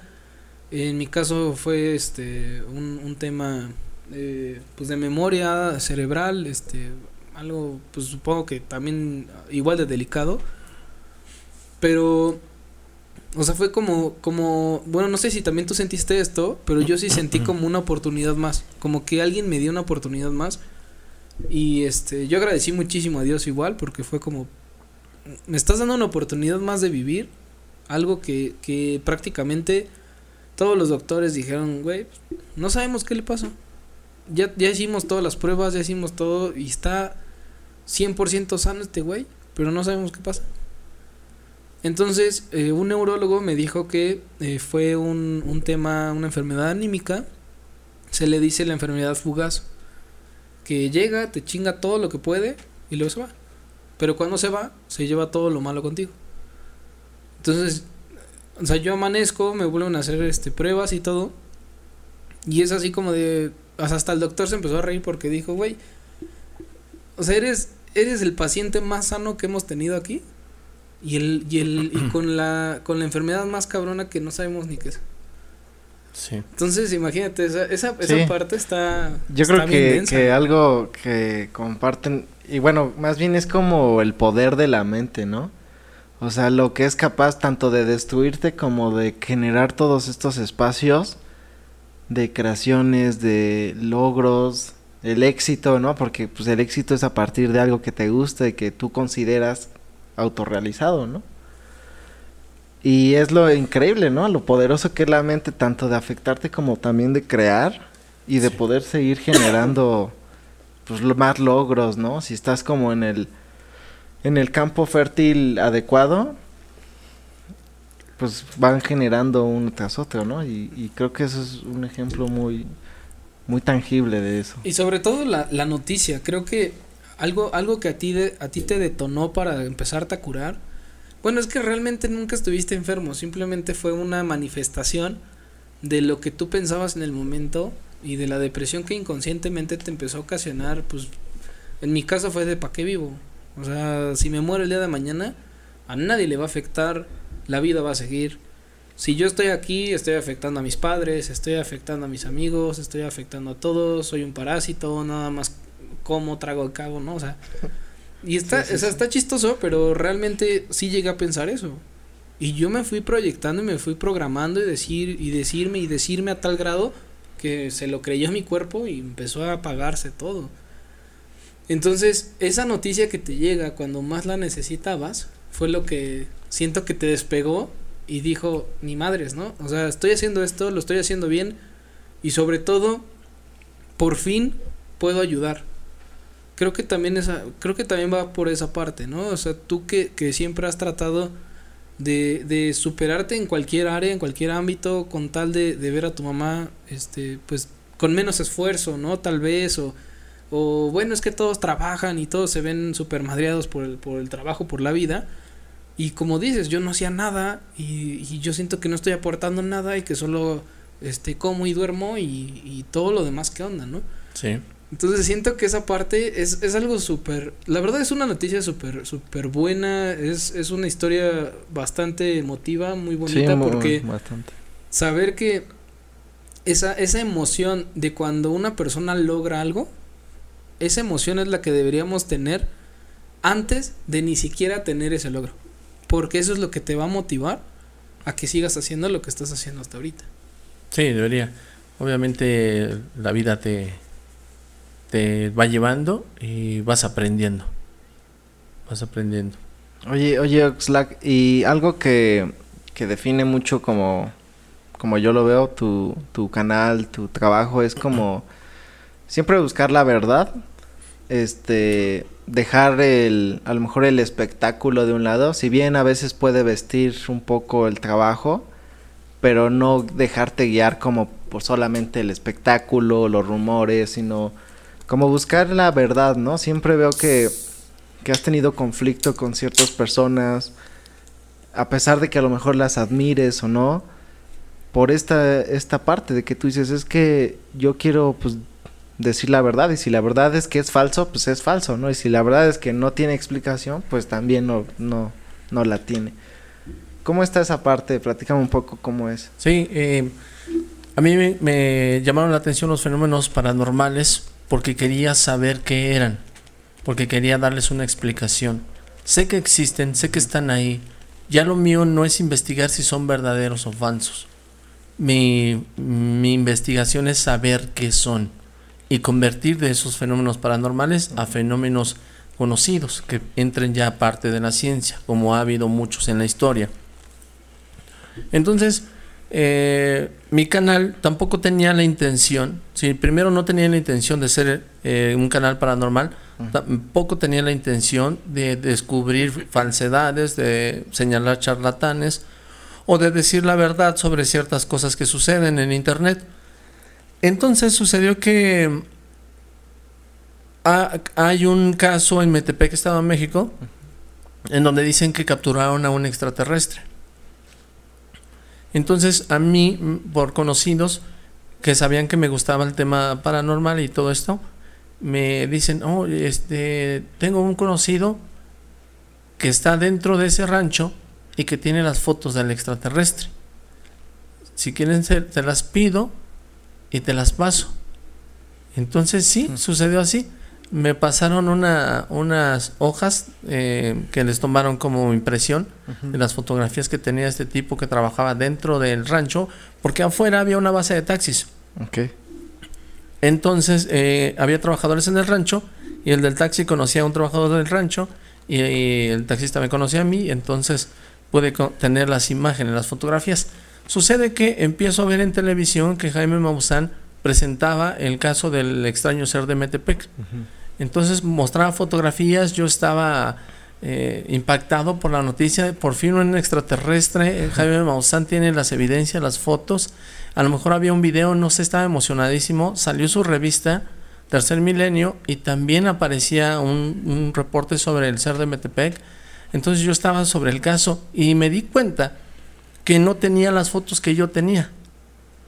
Entonces dije, vi que en su programa sacó fotos, vi que en su revista sacó fotos, pero ninguno de esos lados tenía las fotos que yo tenía. Entonces dije, esto está, está padre, puedo hacer un video y le puse las fotografías nunca antes vistas del extraño ser de Metepec. Subí las fotografías en el video y a mucha gente les gustó. Lo compartieron, lo compartieron hasta que llegó oídos de Jaime Maussan. Jaime Maussan me contacta y me dice, oye, que ya vi tu video, este, ¿me puedes proporcionar las fotografías? Y yo dije, sí, con mucho gusto, señor, etcétera. Yo lo admiraba, obviamente, porque era parte de, de, esa, de esa época o década de los noventas, ochentas, noventas, donde se hablaba de la temática y él es el representante número uno de la ufología, me parece, a nivel Latinoamérica. Entonces dije, claro que sí, señor, yo se lo paso y demás. Y él hizo un gesto como de agradecimiento eh, diciendo, si quieres, eh, investigamos juntos el caso. ¿Pero eso fue físicamente o...? No, me lo me por teléfono. Ah, por teléfono, ok. Ajá, entonces, yo creo que él, él quiso hacerme una... como un... Un gesto generoso, ¿no? Generoso, ¿no? Y yo lo tomé real. Y dije, sí, sí, claro que sí. Y entonces yo me dediqué a investigar, a ir a, ver a las personas que trabajaban en el rancho, a ver si había más fotos, a ver si había videos, etcétera. Y pues bueno, en toda mi investigación, mientras él estaba en programas de televisión presentando el ser de Metepec, y vinieron personas de Japón, vinieron personas de Alemania, y estaba en el Teatro Los Pinos en, Los Ángeles presentando el caso del ser de Metepec, yo estaba investigando. Y descubrí que no era un extraterrestre que era un mono tití al cual lo metieron en, el ácido para curtirle la piel. Entonces, porque hacían taxidermia dentro del, rancho. Mm. Entonces ya me contacto con la persona que es el taxidermista, se llama Urso Moreno, y me dice, no, no es un extraterrestre, este, aquí están las fotografías, yo hice el procedimiento así y así, me pareció que este veía bien extraño, le tomé fotografías, se las enseñé al dueño, y el dueño como era amigo o conocido de Jaime Maussan se las entregó y, bueno, entonces... Se hizo todo el espectáculo, todas las cortinas, ¿no? Sí, sí, sí. Cayó todo y yo le dije a Jaime, como tenía su número y todo, le dije, señor, ya tengo la información correcta, no, no es un extraterrestre, es un mono tití que le curtieron la piel. Y él se, se muy serio me dijo, no, no, es un extraterrestre. Le digo, no, señor, ya tengo la persona y nos puede dar la entrevista para que se resuelva el caso. Y me dijo, no, es un extraterrestre. Dije, no, en serio, yo ya investigué, dice que no, que es un extraterrestre. Y fue cuando le entendí, dije, ok, señor, ya le entendí. Ya le entendí. Y desde ahí se me vino abajo, pues, este culto que le tenía al Señor. Sí, la admiración se... La admiración, claro. De repente se puede llegar a perder cuando esperas algo de alguien y te das cuenta que a lo mejor no era por donde tú creías. ¿no? Claro, porque mi intención era decir la verdad y saber. Si tenemos un extraterrestre ya, pues para investigarlo, para saber de dónde venía, etcétera. y pues resulta que no era y que él lo estaba vendiendo como si fuera real. Entonces fue cuando decidí hacer mis propios videos sobre el ser de Metepec y fue donde eh, esto es así, esto es la mera verdad, el señor está mintiendo y me agarré con todo y entonces me voltearon a ver otros investigadores, reporteros y demás personas que le tenían en cierto admiración entre admiración y mm, como resentimiento o coraje porque Maussan es el número uno y quien acaparaba todos los la temática ufológica y había otros que querían despuntar, despegar, hablar sobre ese tema. Entonces me dieron en mí a alguien que lo desmentía entonces me, utilizaron para llevarme a programas de televisión y que yo dijera la verdad sobre el ser de Metepec.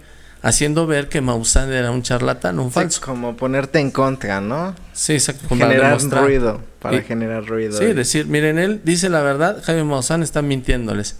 Y pues la verdad sí causó tanto ruido que el caso del ser de Metepec inmediatamente se fue para abajo y ahí fue donde mi canal despuntó y empezó a la gente a pedirme que resolviera ahora el video de tal que salió en tal lado, el video de tal. Y pues yo los empecé a investigar y empecé a resolver los videos. eh, y como me llegaban tantos, empecé a hacer una comunidad que le llamé la Asociación Oxlack, de varias personas que estaban interesadas en, en ayudarme. Y entre todos le metíamos mano para encontrar las verdades detrás de todos los videos paranormales y ufológicos que salían en internet. Y mi canal ahí fue cuando empezó a crecer como Oxlack, el investigador. Wow. Órale. No, y, y lo que he visto es que actualmente tienes eh, conversaciones y también programas con gente que pues, se dedica a cosas similares, pero de otras partes de- del mundo, de otros países. Estaba viendo que te hiciste unas colaboraciones con Dross, que también es como de los más representativos de, de este Del rubro. tema, sí. ¿Cómo es este esta parte de de repente estar ya al lado de gente que a lo mejor también está en un nivel bastante alto, ¿no? O sea, que de repente a lo mejor gente que admiras de- digitalmente ya estás trabajando con ellos o estás ahí. Pues eh, fíjate que el, el primer acercamiento con Jaime Maussan fue precisamente con al, al señor que admiraba más. Entonces ahí eh, empecé a conocer más personas o personalidades conforme fue creciendo mi canal. Desafortunadamente, eh, con todo esto del ser de Metepec, Jaime Maussan me mandó tirar mi canal. ¿Cómo crees? Entonces, eh, ese canal que se llamaba Oxlack se murió con. En un principio, cuando era youtuber de la primera generación, pues con todos mis suscriptores, No pum, murió, ¿no? Entonces, eh, y, y todos, al verme caer, ahora empezaron a patearme, ¿no? Así como ven el árbol tirado y empiezan a hacer leña. Sí. Y fue como me dio un coraje de que incluso mismos compañeros con los que estaba haciendo asociación Oxlack me empezaron a, ya cuando vieron en el suelo ya que ya no tenía un canal, que no tenía forma de comunicarme o de expresarme ni de nada, me empezaron a echar tierra y entonces abrí un segundo canal que se llamó Mr. Oxlack y otra vez empecé desde, Desde cero, cero. a hacer videos, a hacer videos, a resolver eh, eh, cosas, eh, temas paranormales y demás. Empecé a resolver misterios de internet. Y sucedió que Extra Normal en ese tiempo eh, era el programa número uno de fenómenos paranormales en México. Y entonces veía que decían puras mentiras. Así que el programa salía los domingos y yo investigaba todo lo que sacaban ahí. Y para el miércoles o jueves ya tenía un video desmintiéndolos. así que así me la fui llevando semana por semana.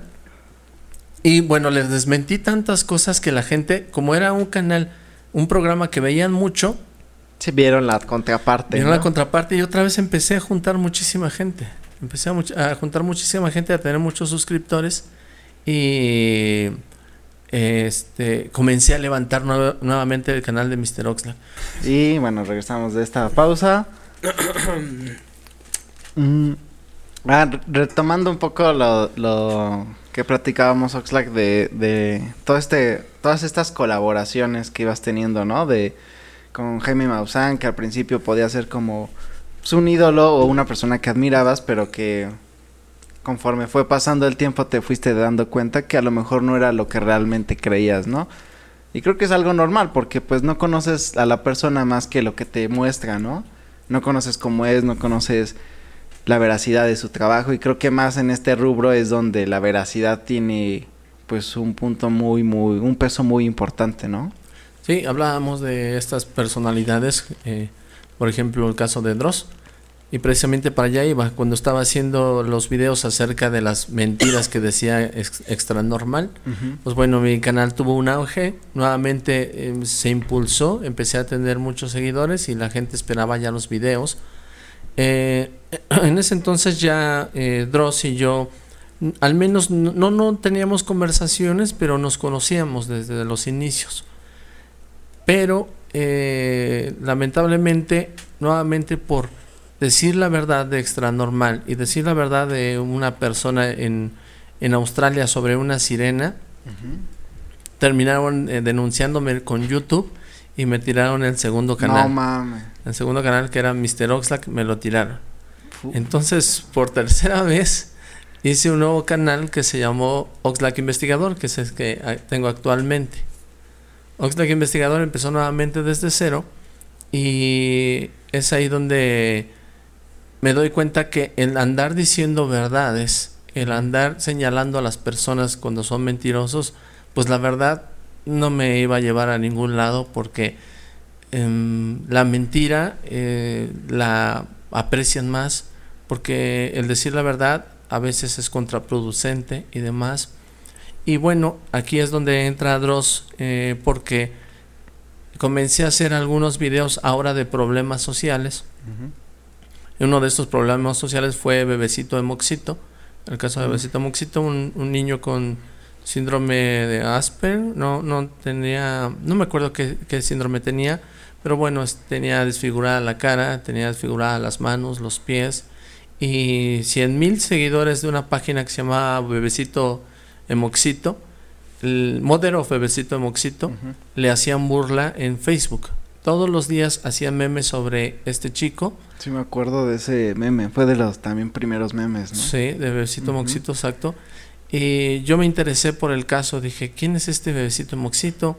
Me di cuenta que todos, todos le hacían bullying, pero eh, quien le hacían bullying era este, una, un chico que decía que bebecito moxito había violado a su prima y que era menor de edad, entonces por eso era el bullying. Entonces todos lo atacaban con, sí, con, todo. con todo. Y se burlaban de, de su cara que estaba desfigurada, de sus manos, de todo, ¿no? Y yo siempre seguía la página, me entretenía seguir la página.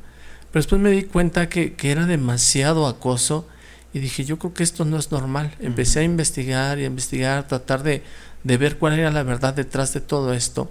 Frey Tejeda se llama el chico que estaba, que hizo Mother of Bebecito de Moxito, y lo empecé a seguir, lo empecé a ver todo lo que hacía en todas sus redes sociales, todo lo que pudiera sacar de él. Lo empecé a investigar y dije, creo que la única forma es ser su amigo. La única forma es introducirnos dentro de la página. Entonces yo tenía mi comunidad de eh, Asociación Oxlack y tomé a, tres o cuatro chicos y les dije, ¿saben qué? Nos vamos a meter en esta página, vamos a tratar de hacer amigos de Frederick Tejeda y poco a poco vamos a saber cuál es la verdad. Y de los cuatro, ¿no? tratamos de, meternos en, en, el grupo que tenía de administradores y yo hacía los memes los hacía horribles, asquerosos, los más feos que había sobre Bebecito Moxito. Yo me ponía a hacerlos y los publicaba por medio de mi amigo. Tanto fue que Frederick Tejeda le tiene confianza y lo invita a ser administrador. Entonces entra como administrador y comienzan a ser amigos y comenzamos a tener información y al final de cuentas nos damos cuenta que Frederick Tejeda solamente lo hizo por chingar. Vio la fotografía en Facebook de este chico lo tomó, inventó una historia y 100 mil personas ya tenía la página de Mother of Bebecito de Moxito. Y entonces fue cuando empecé a escribir la historia y a, señalar a Frederick Tejeda dónde vivía, qué hacía, etcétera, y a señalar que era un, ciberbullying. Entonces hago un video de, un, de 21 minutos y, y lo lanzo y es un boom es un boom que toda la gente empieza a buscar a Freddy Tejeda, empiezan a, poner comentarios en la página de Facebook.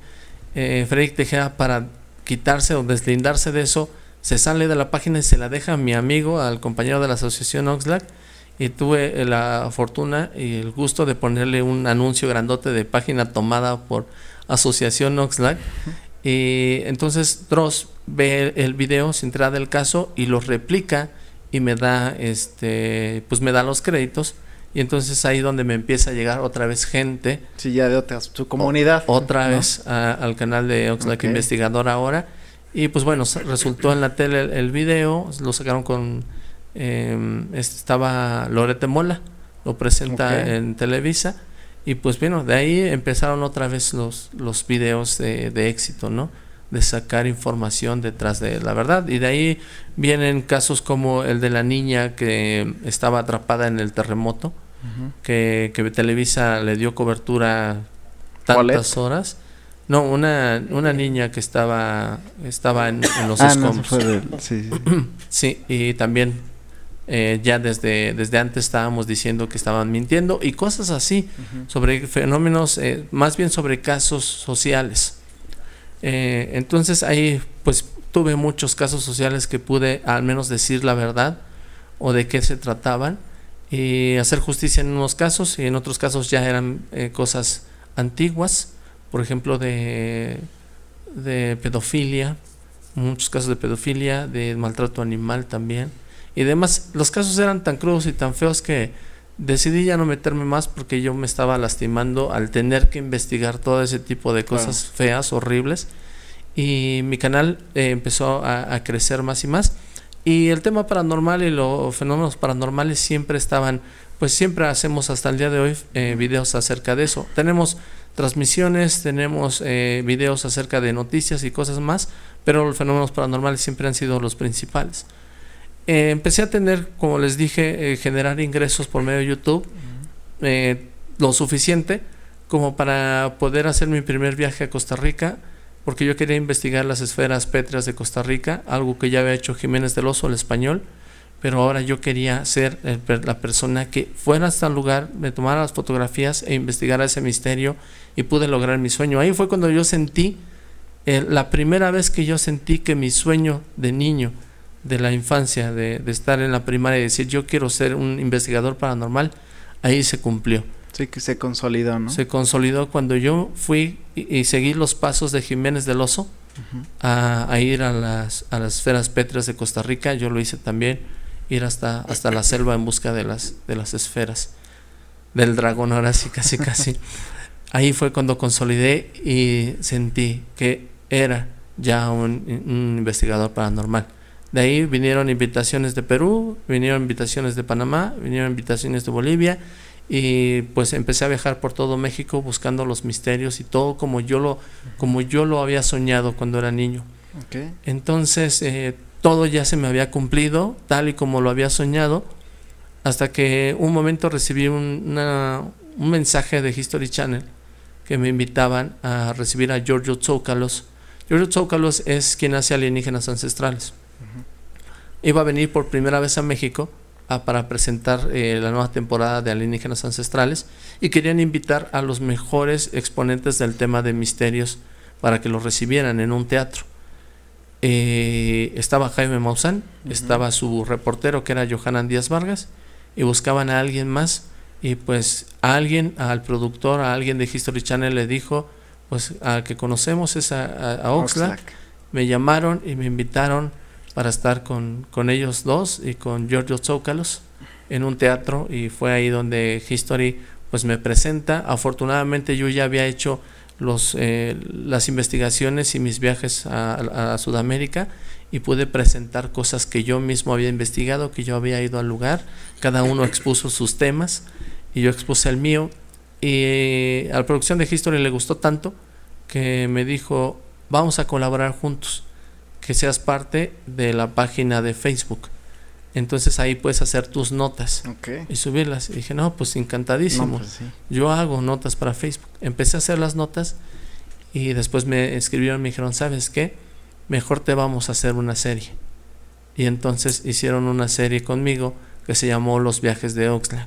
Y todo el contenido que yo había hecho de mis viajes y que no había subido a YouTube, lo, lo hicimos para mi, mi, serie en History Channel, Los viajes de Oxlack. Entonces ahí es cuando terminé como con mi título de ese explorador. Como haberte titulado, ¿no? Exactamente. oye, pero además eso yo creo que también te ha de haber dado un buen de seguridad acerca de lo que hacías, ¿no? O sea, el, el reconocimiento creo que es fundamental para poder hacerlo con más seguridad, tu trabajo como el que soy, ¿no? Porque te, te habla de, de, que si estás haciendo las cosas bien, de que el reconocimiento de otros profesionales, pues también te, sí te da esa motivación y, e inspiración de, de que confías en ti, ¿no? Creo que es una parte muy importante tener este reconocimiento y aceptarlo para poder seguir creando y cultivando éxitos, claro. Fue maravilloso el, el verme, eh, voltear al, al pasado y verme como un niño admirando a Jaime Maussan en la televisión y venir a- al presente y de verlo sentado junto a mí, los dos exponiendo un tema eh, para la gente, para una productora como lo es History Channel, en un teatro, es como, wow. Sí, me imagino. Uno, uno de los de los pensamientos cotidianos que se, se tiene hasta la actualidad es que cuando tú buscas esta parte de lo paranormal, de ya sabes, la clásica frase de si buscas encuentras. ¿Has tenido algún alguna experiencia paranormal que, o sea, que te haya ocurrido a ti, a ti, a ti? De, de, o sea, lo que voy es, has estado, has estado dentro de este rubro tanto tiempo que podrías tú ser el que desmienta a lo mejor esa teoría de mientras más cerca estoy es más perceptible lo que lo que pasa Sí. tanto para lo paranormal como para lo, lo de eh, bueno lo, lo ufológico alguna de las dos te ha pasado ya una experiencia personal Sí, sí. Yo creo que he pasado por tres etapas. Eh, la primera etapa es donde he tenido eh, situaciones paranormales antes de que yo fuera youtuber. Otra etapa donde me sucedieron eh, situaciones paranormales eh, en mi casa, ya por las cosas que yo realizo. Y otra etapa donde me han sucedido fenómenos paranormales yendo a buscarlos.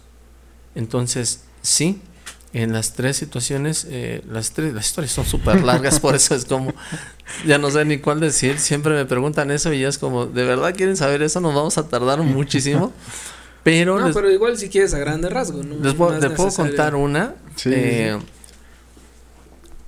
Las de que me han pasado antes de, de que fuera youtuber eh, son muy interesantes. Yo creo que en otra ocasión las hablamos. Lo que sucede en mi casa sí. también, porque dicen que me pasaban todos estos fenómenos porque yo voy a, las, a los lugares abandonados a explorar. Eso es una parte del tema de misterios, lo paranormal. Casas encantadas, lugares antiguos y me llevo cosas de los lugares. Que me encuentro un hueso, me lo llevo. Que me encuentro un cuadro, me lo llevo. Que me encuentro una pelota, me la llevo. Y los empiezo a coleccionar. Ahí mi terraza tiene lleno de cosas que me he traído de lugares abandonados. Y por lo mismo dice la gente, porque me empezaron a pasar muchas situaciones. Tanto que me llegué a enfermar y tengo, eh, al menos por tres años est- estuve muy enfermo. Actualmente llevo un año ya medicado y me han podido controlar lo que yo tenía, ¿no? Eh, actualmente, pues de 14 años, imagínate cuántas etapas he Sí. pasado. Bueno, voy a contar una que sucedió en el 2020. Eh, tuve la oportunidad de conocer ahora lo que se llaman los, las exploraciones paranormales. El fenómeno paranormal se puede presentar eh, en, en- en los medios como un tema de entretenimiento, como lo hace Jaime Maussan o como lo hace Extra Normal. Eh, digamos ahora, actualmente lo que hace Jaime, porque antes Jaime eh, documentaba. Actualmente parece entretenimiento. Lo que hace Extra Normal es meramente entretenimiento y lo que hacen los exploradores paranormales es meramente entretenimiento. No hay nada de investigación dentro de eso, nada. Solamente ir a un lugar y espantarte y salir corriendo y transmitir y eso, eso no es investigar. Pero la gente se ha quedado con la idea de que eso es investigar, ¿no? Otra forma de presentar los fenómenos paranormales es eh, hablando historias, contando historias. Sucedió en tal año tal cosa, etcétera. Eh, el caso de tal persona, el caso de tal. Eso es o- los cuenta historias, digamos, de terror. Eh, ahí tenemos a muchos representantes actualmente de YouTube que, que no los vemos, solamente los escuchamos y cuentan las historias. Mi caso es eh, el de investigar. Y en eso son muy pocos. Porque la investigación, la verdad, es aburrida. La investigación ya es ciencia. La investigación ya es meterte con términos que desconocemos muchos, de la física, de la química, de la astro, astronomía y de muchas otras cosas. Eso ya da flojera para la gente. La gente lo quiere rápido, entretenerse, espantarse, uy, y vamos a lo que sigue. La investigación es tardada. Tan tardada que han pasado siglos y siglos y seguimos con lo mismo. La investigación del fenómeno paranormal no es, em, es para alguien que quiere gastar su vida y a lo mejor no encuentra nada y no es para nada divertida. En este caso estoy yo, porque yo quiero saber qué realmente son esas cosas, porque realmente quiero poder medir un fenómeno, tener ya los números, las características para poder medir un fenómeno y transformar eso que es paranormal en algo que ya sea parte de la naturaleza o del lugar donde vivimos, el fenómeno, ya llamarlo de alguna forma y poder medirlo. Entonces, en esa parte estoy yo. Tuve la oportunidad de conocer a los exploradores paranormales que hacen estas exploraciones de vas a un lugar y sales corriendo porque ya te pareció la bruja, te pelas, le das besos a la bruja y luego te cachetea y pues las luchas se quedan cortas. Las luchas, las luchas actualmente, ya ves que es tu pura parafernalia, se quedan cortas a lo que hacen los exploradores paranormales. Tuve la oportunidad de conocer el, el mundo de los exploradores paranormales y conocí a un amigo. Y este amigo me dice, tengo una, este, me van a dar la oportunidad de entrar a la casa del diablo que se encuentra en Tijuana, en Rosarito, la casa del diablo. Me voy a ir por todo el Pacífico en, en carro. Mi idea es que nos metamos a todos los lugares abandonados y de terror que, que haya por todos los estados que pasemos. Hasta llegar hasta allá, hasta Rosarito, Baja California. Y dijo, ¿vas? Y yo dije, bueno. yo me imagino ese momento de, güey, ¿qué crees? voy, a hacer, voy a pasar por todas las casas abandonadas. todos los lugares abandonados, embrujados. Por todos pinches lugares feos. Y empezamos por León, Guanajuato. Y ahí fue donde... De primera, ¿no? En el primero. E, esa noche íbamos a ir a, explorar la fábrica abandonada que le llamaban el, el Chernobyl mexicano.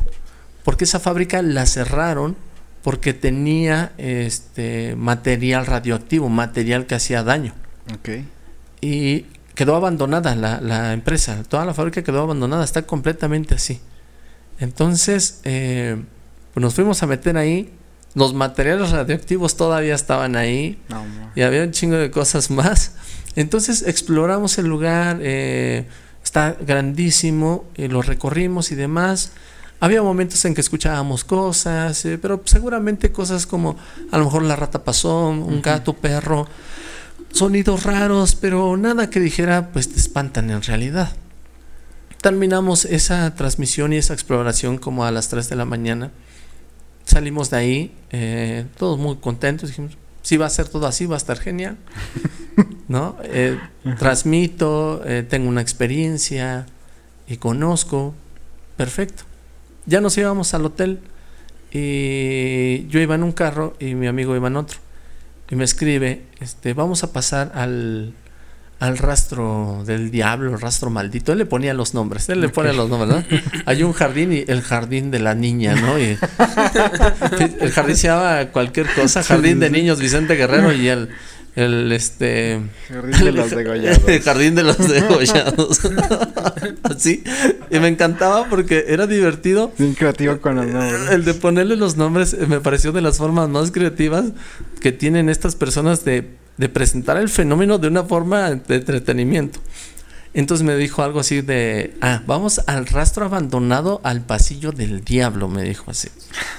Y yo le dije, pero ¿para qué? Si, si ya no tenemos pila en los teléfonos, ya no traemos lámpara, ya no tenemos nada. Y dice, pues nada más para que lo conozcas. Y dije, dije, bueno, vamos. Y dijo, está aquí cinco minutos adelante, nos detenemos y listo, nos detuvimos había un, lugar a la derecha, un lugar abandonado, lleno de hierbas, se veían construcciones un poquito más alejadas y era todo un espacio de que era un rastro gigantesco.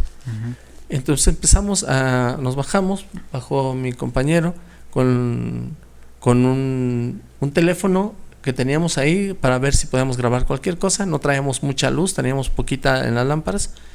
Yo llevaba un machete, entonces eh, tomé el machete me lo colgué y dije, pues vamos. Entonces ahí vamos quitando las ramas y todo eh, con el machete. Entramos al primer salón, un salón gigantesco que estaba completamente oscuro. Y empezamos a caminar ahí. Se sentía, eh, por el espacio tan grande, se sentía como solitario, como frío. Y después se escuchaba que estaban aullando los perros. Entonces eso le dio un ambiente más como terrorífico, ¿no? Dije, ah, que estuvo, estuvo interesante, ya vámonos. Y dice mi amigo, no, este, hay que meternos al pasillo del diablo. Y dije, bueno, vamos. Y ahí vamos, salimos de eso y empezamos el supuesto pasillo del diablo, pero había una puerta a la derecha. Y le dije, a ver, vamos a meternos acá. Nos metimos ahí y era otra bodega grandota, gigantesca. Y empezamos a, caminar dentro de esa bodega y empezó a escuchar como... ¿No? Y, Oye, escuchen, escuchen, escuchen. Y caminábamos y otra vez... ¿No? Hacía el sonido fuerte. Le digo, hay un perro. Le digo, manches, puede estar rabioso, nos va a atacar. Y caminamos más y empezaba a incrementar el, sonido. Le digo, Omar, es un perro, cuidado, se nos va a aventar. Y Omar toma la poca luz que tenía con la lámpara y empieza a tratar de alusar.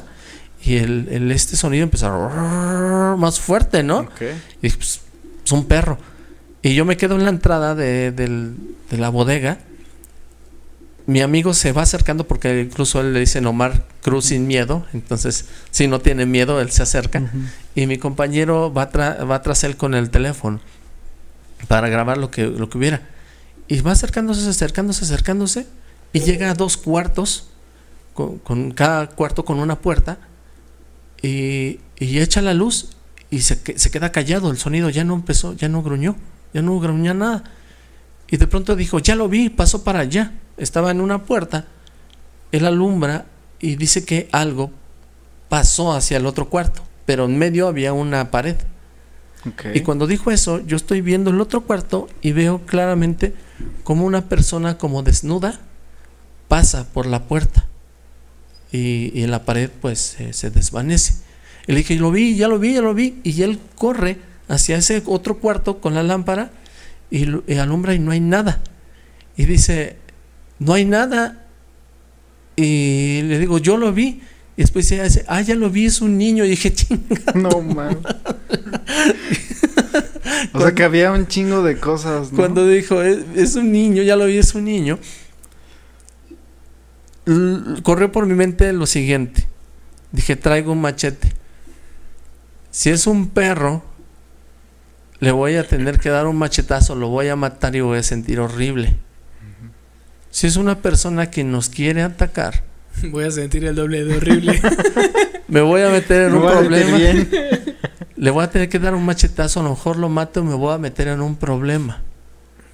Y si es un fantasma, con el machete no le puedo hacer ni madre. Entonces, ¿para qué quiero el pinche machete? Eso fue lo que pensé cuando dijo él. Ya lo vi, es un niño. Terminé de mi estado de, de recapacitar sobre el machete que traía y se ven. Y yo, no, no voy a ir. Fue la primera vez que sentí miedo. La primera vez que por miedo no me quise mover. Y eso me, me lastimó mucho. Porque yo... Te lastimó mucho. Sí, claro, porque yo voy a esos lugares precisamente a encontrar esas cosas. Y al encontrar algo que sí pasó y al quedarme inmovilizado del miedo, me hizo sentir mal. Porque mi, mi misión es saber qué era eso medir, grabarlo, todo, hacer lo que se pueda para saber qué es eso. Y en el momento cuando lo tuve enfrente, no me pude mover. Entonces, de que me estuve insistiendo, él llegó también al sitio, dijo que era un bebé, y pues ya poco dije, pues bueno, ya voy. Me voy acercando, me voy acercando, ellos están alusando al cuarto, y cuando me asomo, sí hay un bebé, pero era un muñeco. Era un muñeco que, era de un bebé, pero tenía símbolos satánicos, o sea, la cruz invertida, la estrella. Sí, tenía como quemado en todo su cuerpo, como símbolos así de estrella de cinco puntas, la cruz este, invertida, y era solamente un, muñeco, un bebé. Y, dije, me quedé desde afuera viéndolo y me siguió dando miedo. El, el momento era tenso, era de miedo Y yo que soy el coleccionista de ese tipo de cosas, que me llevo de todos los lugares a mi casa, me llevo esas cosas, esa fue la primera vez que no quise meterme y tomar el bebé ese satánico y llevármelo. Entonces yo dije, no, ya vámonos, ya vámonos y ya vámonos. Y, y sí, ni él, ni, ni mi compañero, ni yo nos quisimos meter al cuarto y nos tuvimos que salir. Y pues bueno, ya cuando al otro día reaccioné, dije, ¿por qué no entré por el bebé? O sea, vi al fantasma, estaba ahí un bebé eh, de un muñeco, pues podría tener algo el bebé, a lo mejor energías, a lo mejor algo que pueda medir, que pueda poner en un lugar, que y no me atreví a llevármelo. Entonces... ¿Te arrepentiste de, de haber agarrado ese bebé? Me sentí mal porque en realidad mi, mi cuerpo no me dejó, mi mente no me dejó.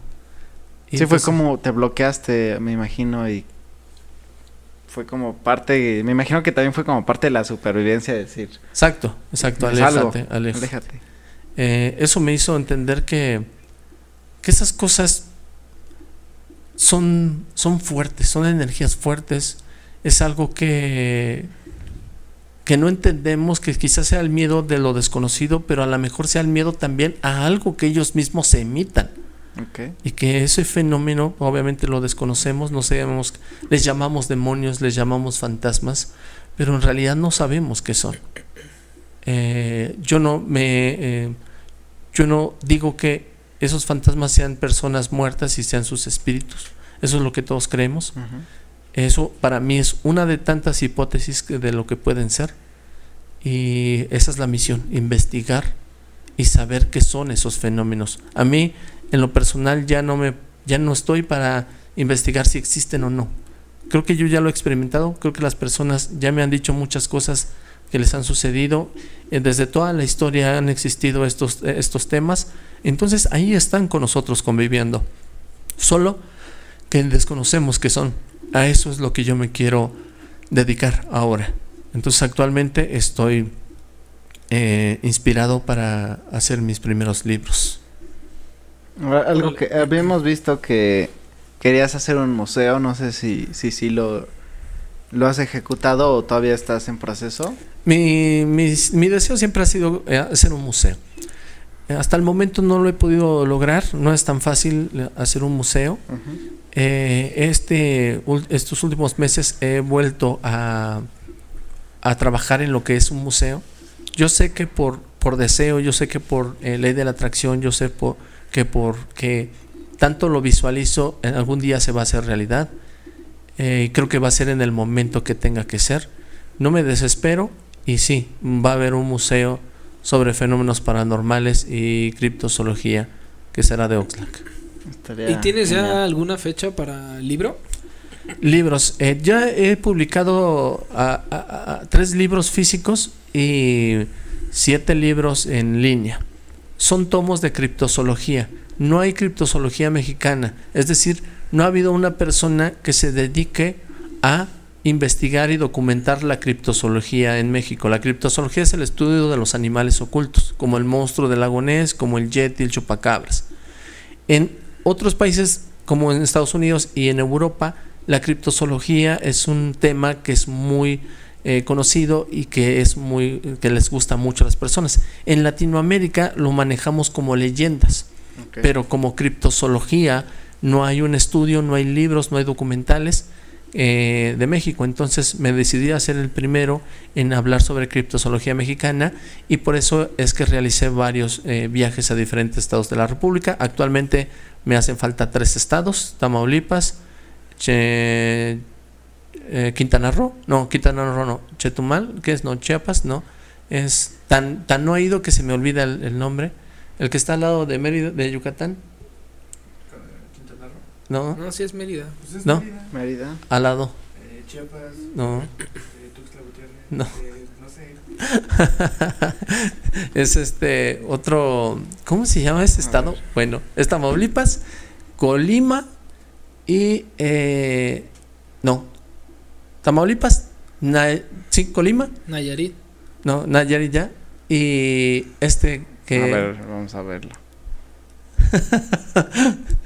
¿Por qué no me puedo acordar? Está hablando de Chiapas, Quintana no, Yucatán. No, no, ¿está Campeche, qué? Tabasco. Campeche. Campeche. Campeche. Esos son los tres estados que me faltan.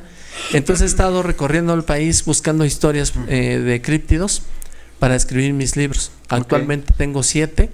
Mi primera, mi misión, primera es de hacer 13, pero de ahí en adelante eh, realizar los siguientes de cada monstruo, Como los tomos. Como los tomos exactamente. Va a Entonces, estar increíble ese, ese... sí. ¿Y Ese en dónde libro. podemos encontrar tus libros? Eh, están en Mercado Libre, lo pueden encontrar. Criptozoología Oxlack. Ahí los pueden encontrar, los primeros tres tomos en físico. Y espero que a finales de este año se puedan imprimir los otros tres tomos que siguen. Y después los otros tres tomos que siguen. Vamos por, por Yo, tres. yo, yo quería aprovechar este momento para platicarte de un sueño que tuve. Ajá. Yo, yo soy de, o sea, yo soy de las personas que creo que el- mis sueños me hablan y me dicen cosas. Y este, y tuve un sueño muy particular que me quedó grabado tanto que lo escribí. Dije, voy a escribirlo. Y no sé si escriba algo, pero, o sea, más extenso, pero lo voy a escribir. Y lo he intentado detallar un poco más y agregar como un poco más de cosas, ¿no? Y fue una vez que eh, de repente desperté en mi sueño, ¿no? Y estaba como en un pueblo atemporal, o sea, no había no había época en ese sueño. Era como si estuviera en un mercado, pero no sabía si era en un futuro muy muy alejado o muy eh, Reciente. reciente, pero era un mercado y toda la gente se estaba como murmura, murmurando así de que algo iba a pasar, ¿no? Entonces se empezaba así como que la gente a, a decir así, ay, viene, no sé qué. Y entonces empezaban a abrir camino. Entonces yo estaba ahí parado y le decía a alguien, oye, ¿qué, qué va a haber o qué onda, no? Y me decía, es que vienen los humanos, este... Los humanos diferentes, algo así decía. Y yo decía, ¿cómo? ¿Cuáles humanos? ¿De qué hablas? Y dice, ah, es que la- lo que pasa es que la evolución humana no, si no ocurrió como, no ocurrió si, como todos creemos. Hubo un grupo de personas que evolucionó de una manera diferente de humanos, otro tipo de humanos. Y yo le dije, ¿cómo? Y me dice, sí, o sea, el humano que tú conoces evolucionó de tal manera por ciertas cosas, pero la evolución no siempre, no, no fue así para todos. Para estas personas la evolución ocurrió pues, diferente y tienen otro tipo de características. Y son personas, congregaciones muy pequeñas, porque no han logrado, este, pues expandirse, sino solamente en su comunidad lograron estas características y se han ido perdiendo a lo largo del tiempo. Pues su explicación me pareció súper lógica, ¿no? Entonces, de repente van pasando personas y voy viendo como, por ejemplo, una familia de personas con cabezas grandes, el cabello distribuido en otras partes, ojos un poco más grandes, rasgos más, más fuertes, brazos, extremidades mucho más largas, alturas más grandes y van pasando. Y yo me acuerdo que me impacté mucho porque los iba y lo- los iba pasando y dije, o sea, me impactaba físicamente y ya no pasaban. Y de repente había otro grupo donde tenían muchos como barros en la, en la cara, los ojos eran mucho más chiquitos, el cabello era muy muy delgado, eran muy muy flacos, pero también muy altos.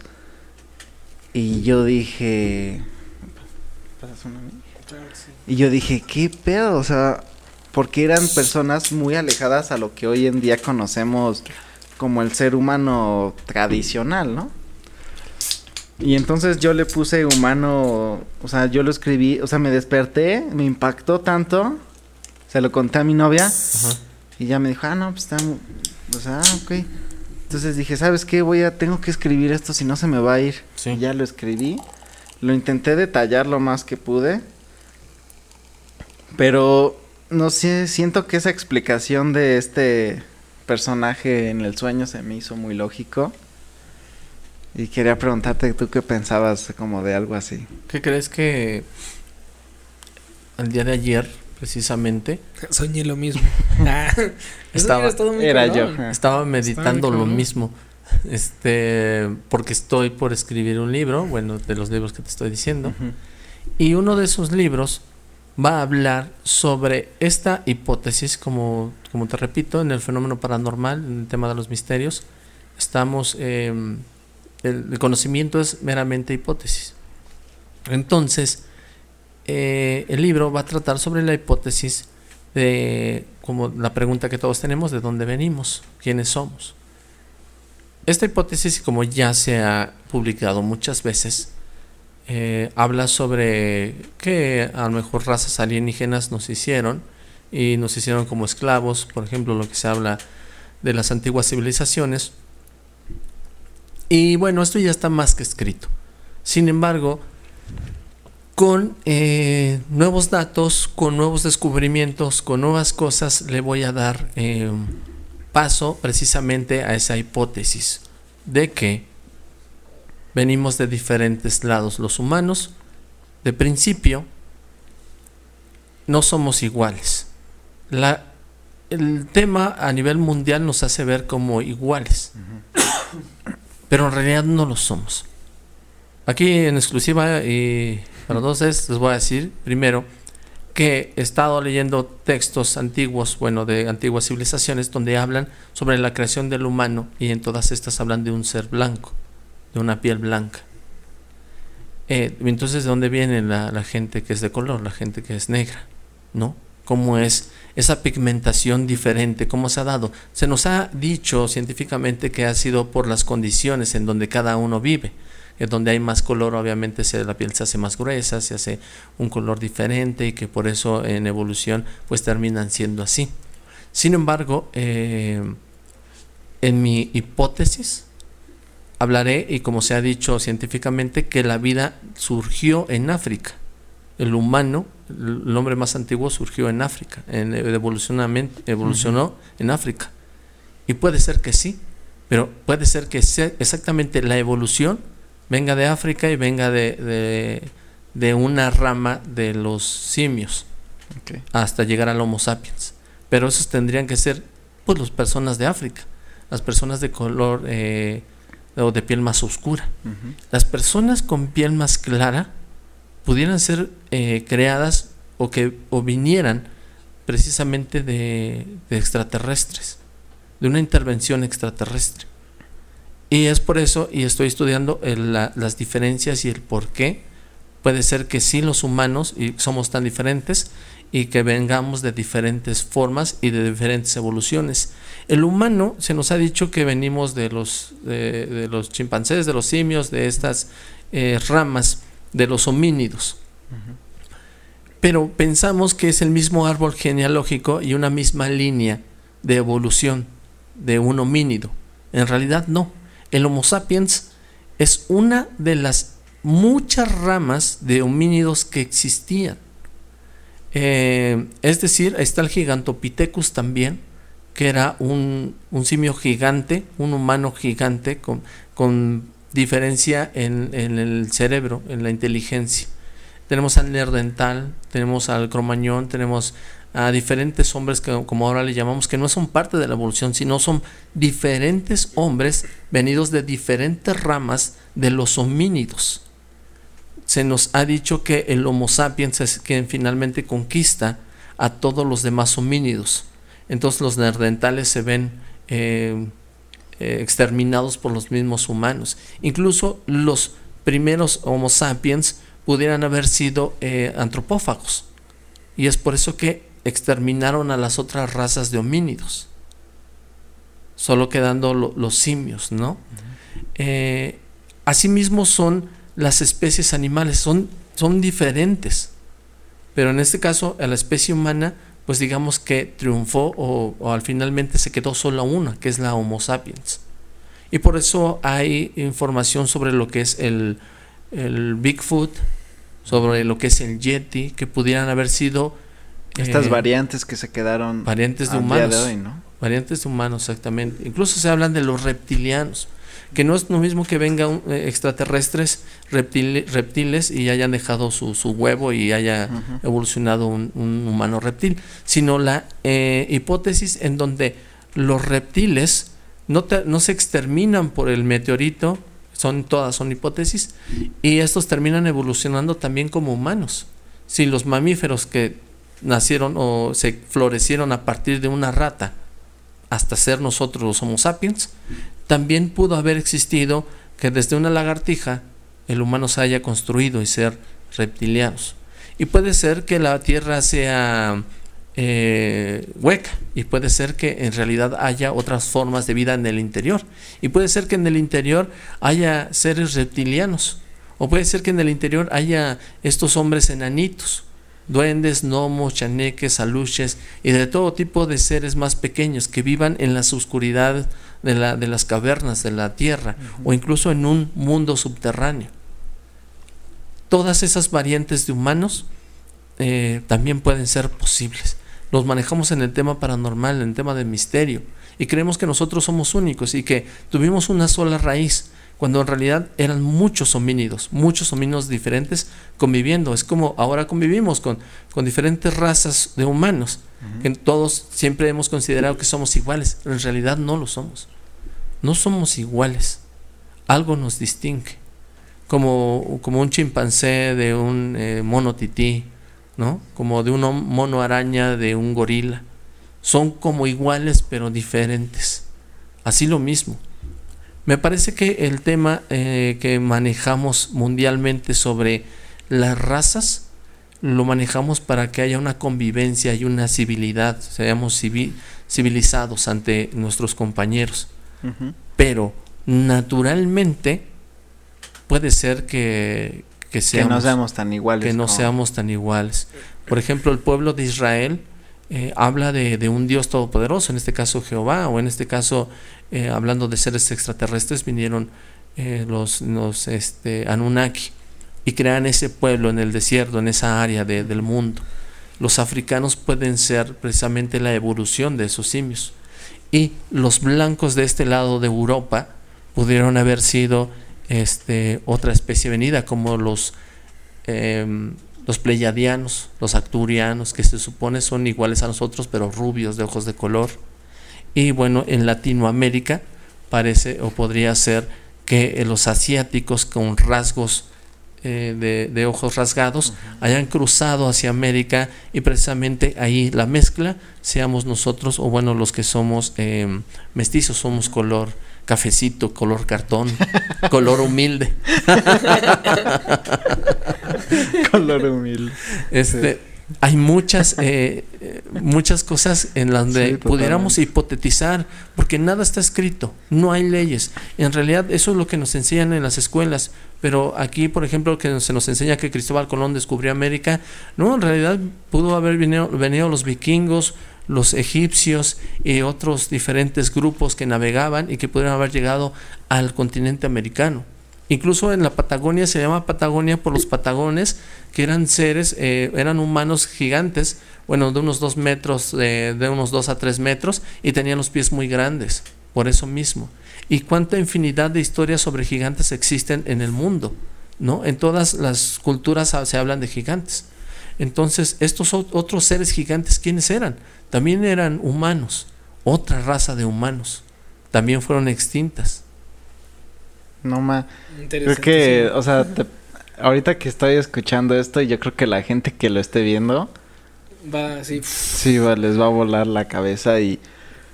Y pues esto es lo que pueden encontrar en el contenido de Oxlack y todo lo que pueden descubrir de lo que hace nos ha dado una probada muy pequeña de todo lo que la ha hecho a lo largo del tiempo y se nota se nota bastante la experiencia, el conocimiento además histórico, este científico. Y la verdad es que es, es bastante increíble, Cristian. Sí, yo, yo creo que más que nada, eh, yo sí, yo sí te quiero agradecer porque le diste oportunidad también a, a este a este programa de, de venir a contarnos este un poco, un poco de, de, todo lo que has hecho. yo creo que también esto va a ser eh, que nosotros podamos eh, también en algún momento, si, si tú nos lo permites, hacer una segunda parte, porque creo que nos falta todavía abarcar muchísimas cosas.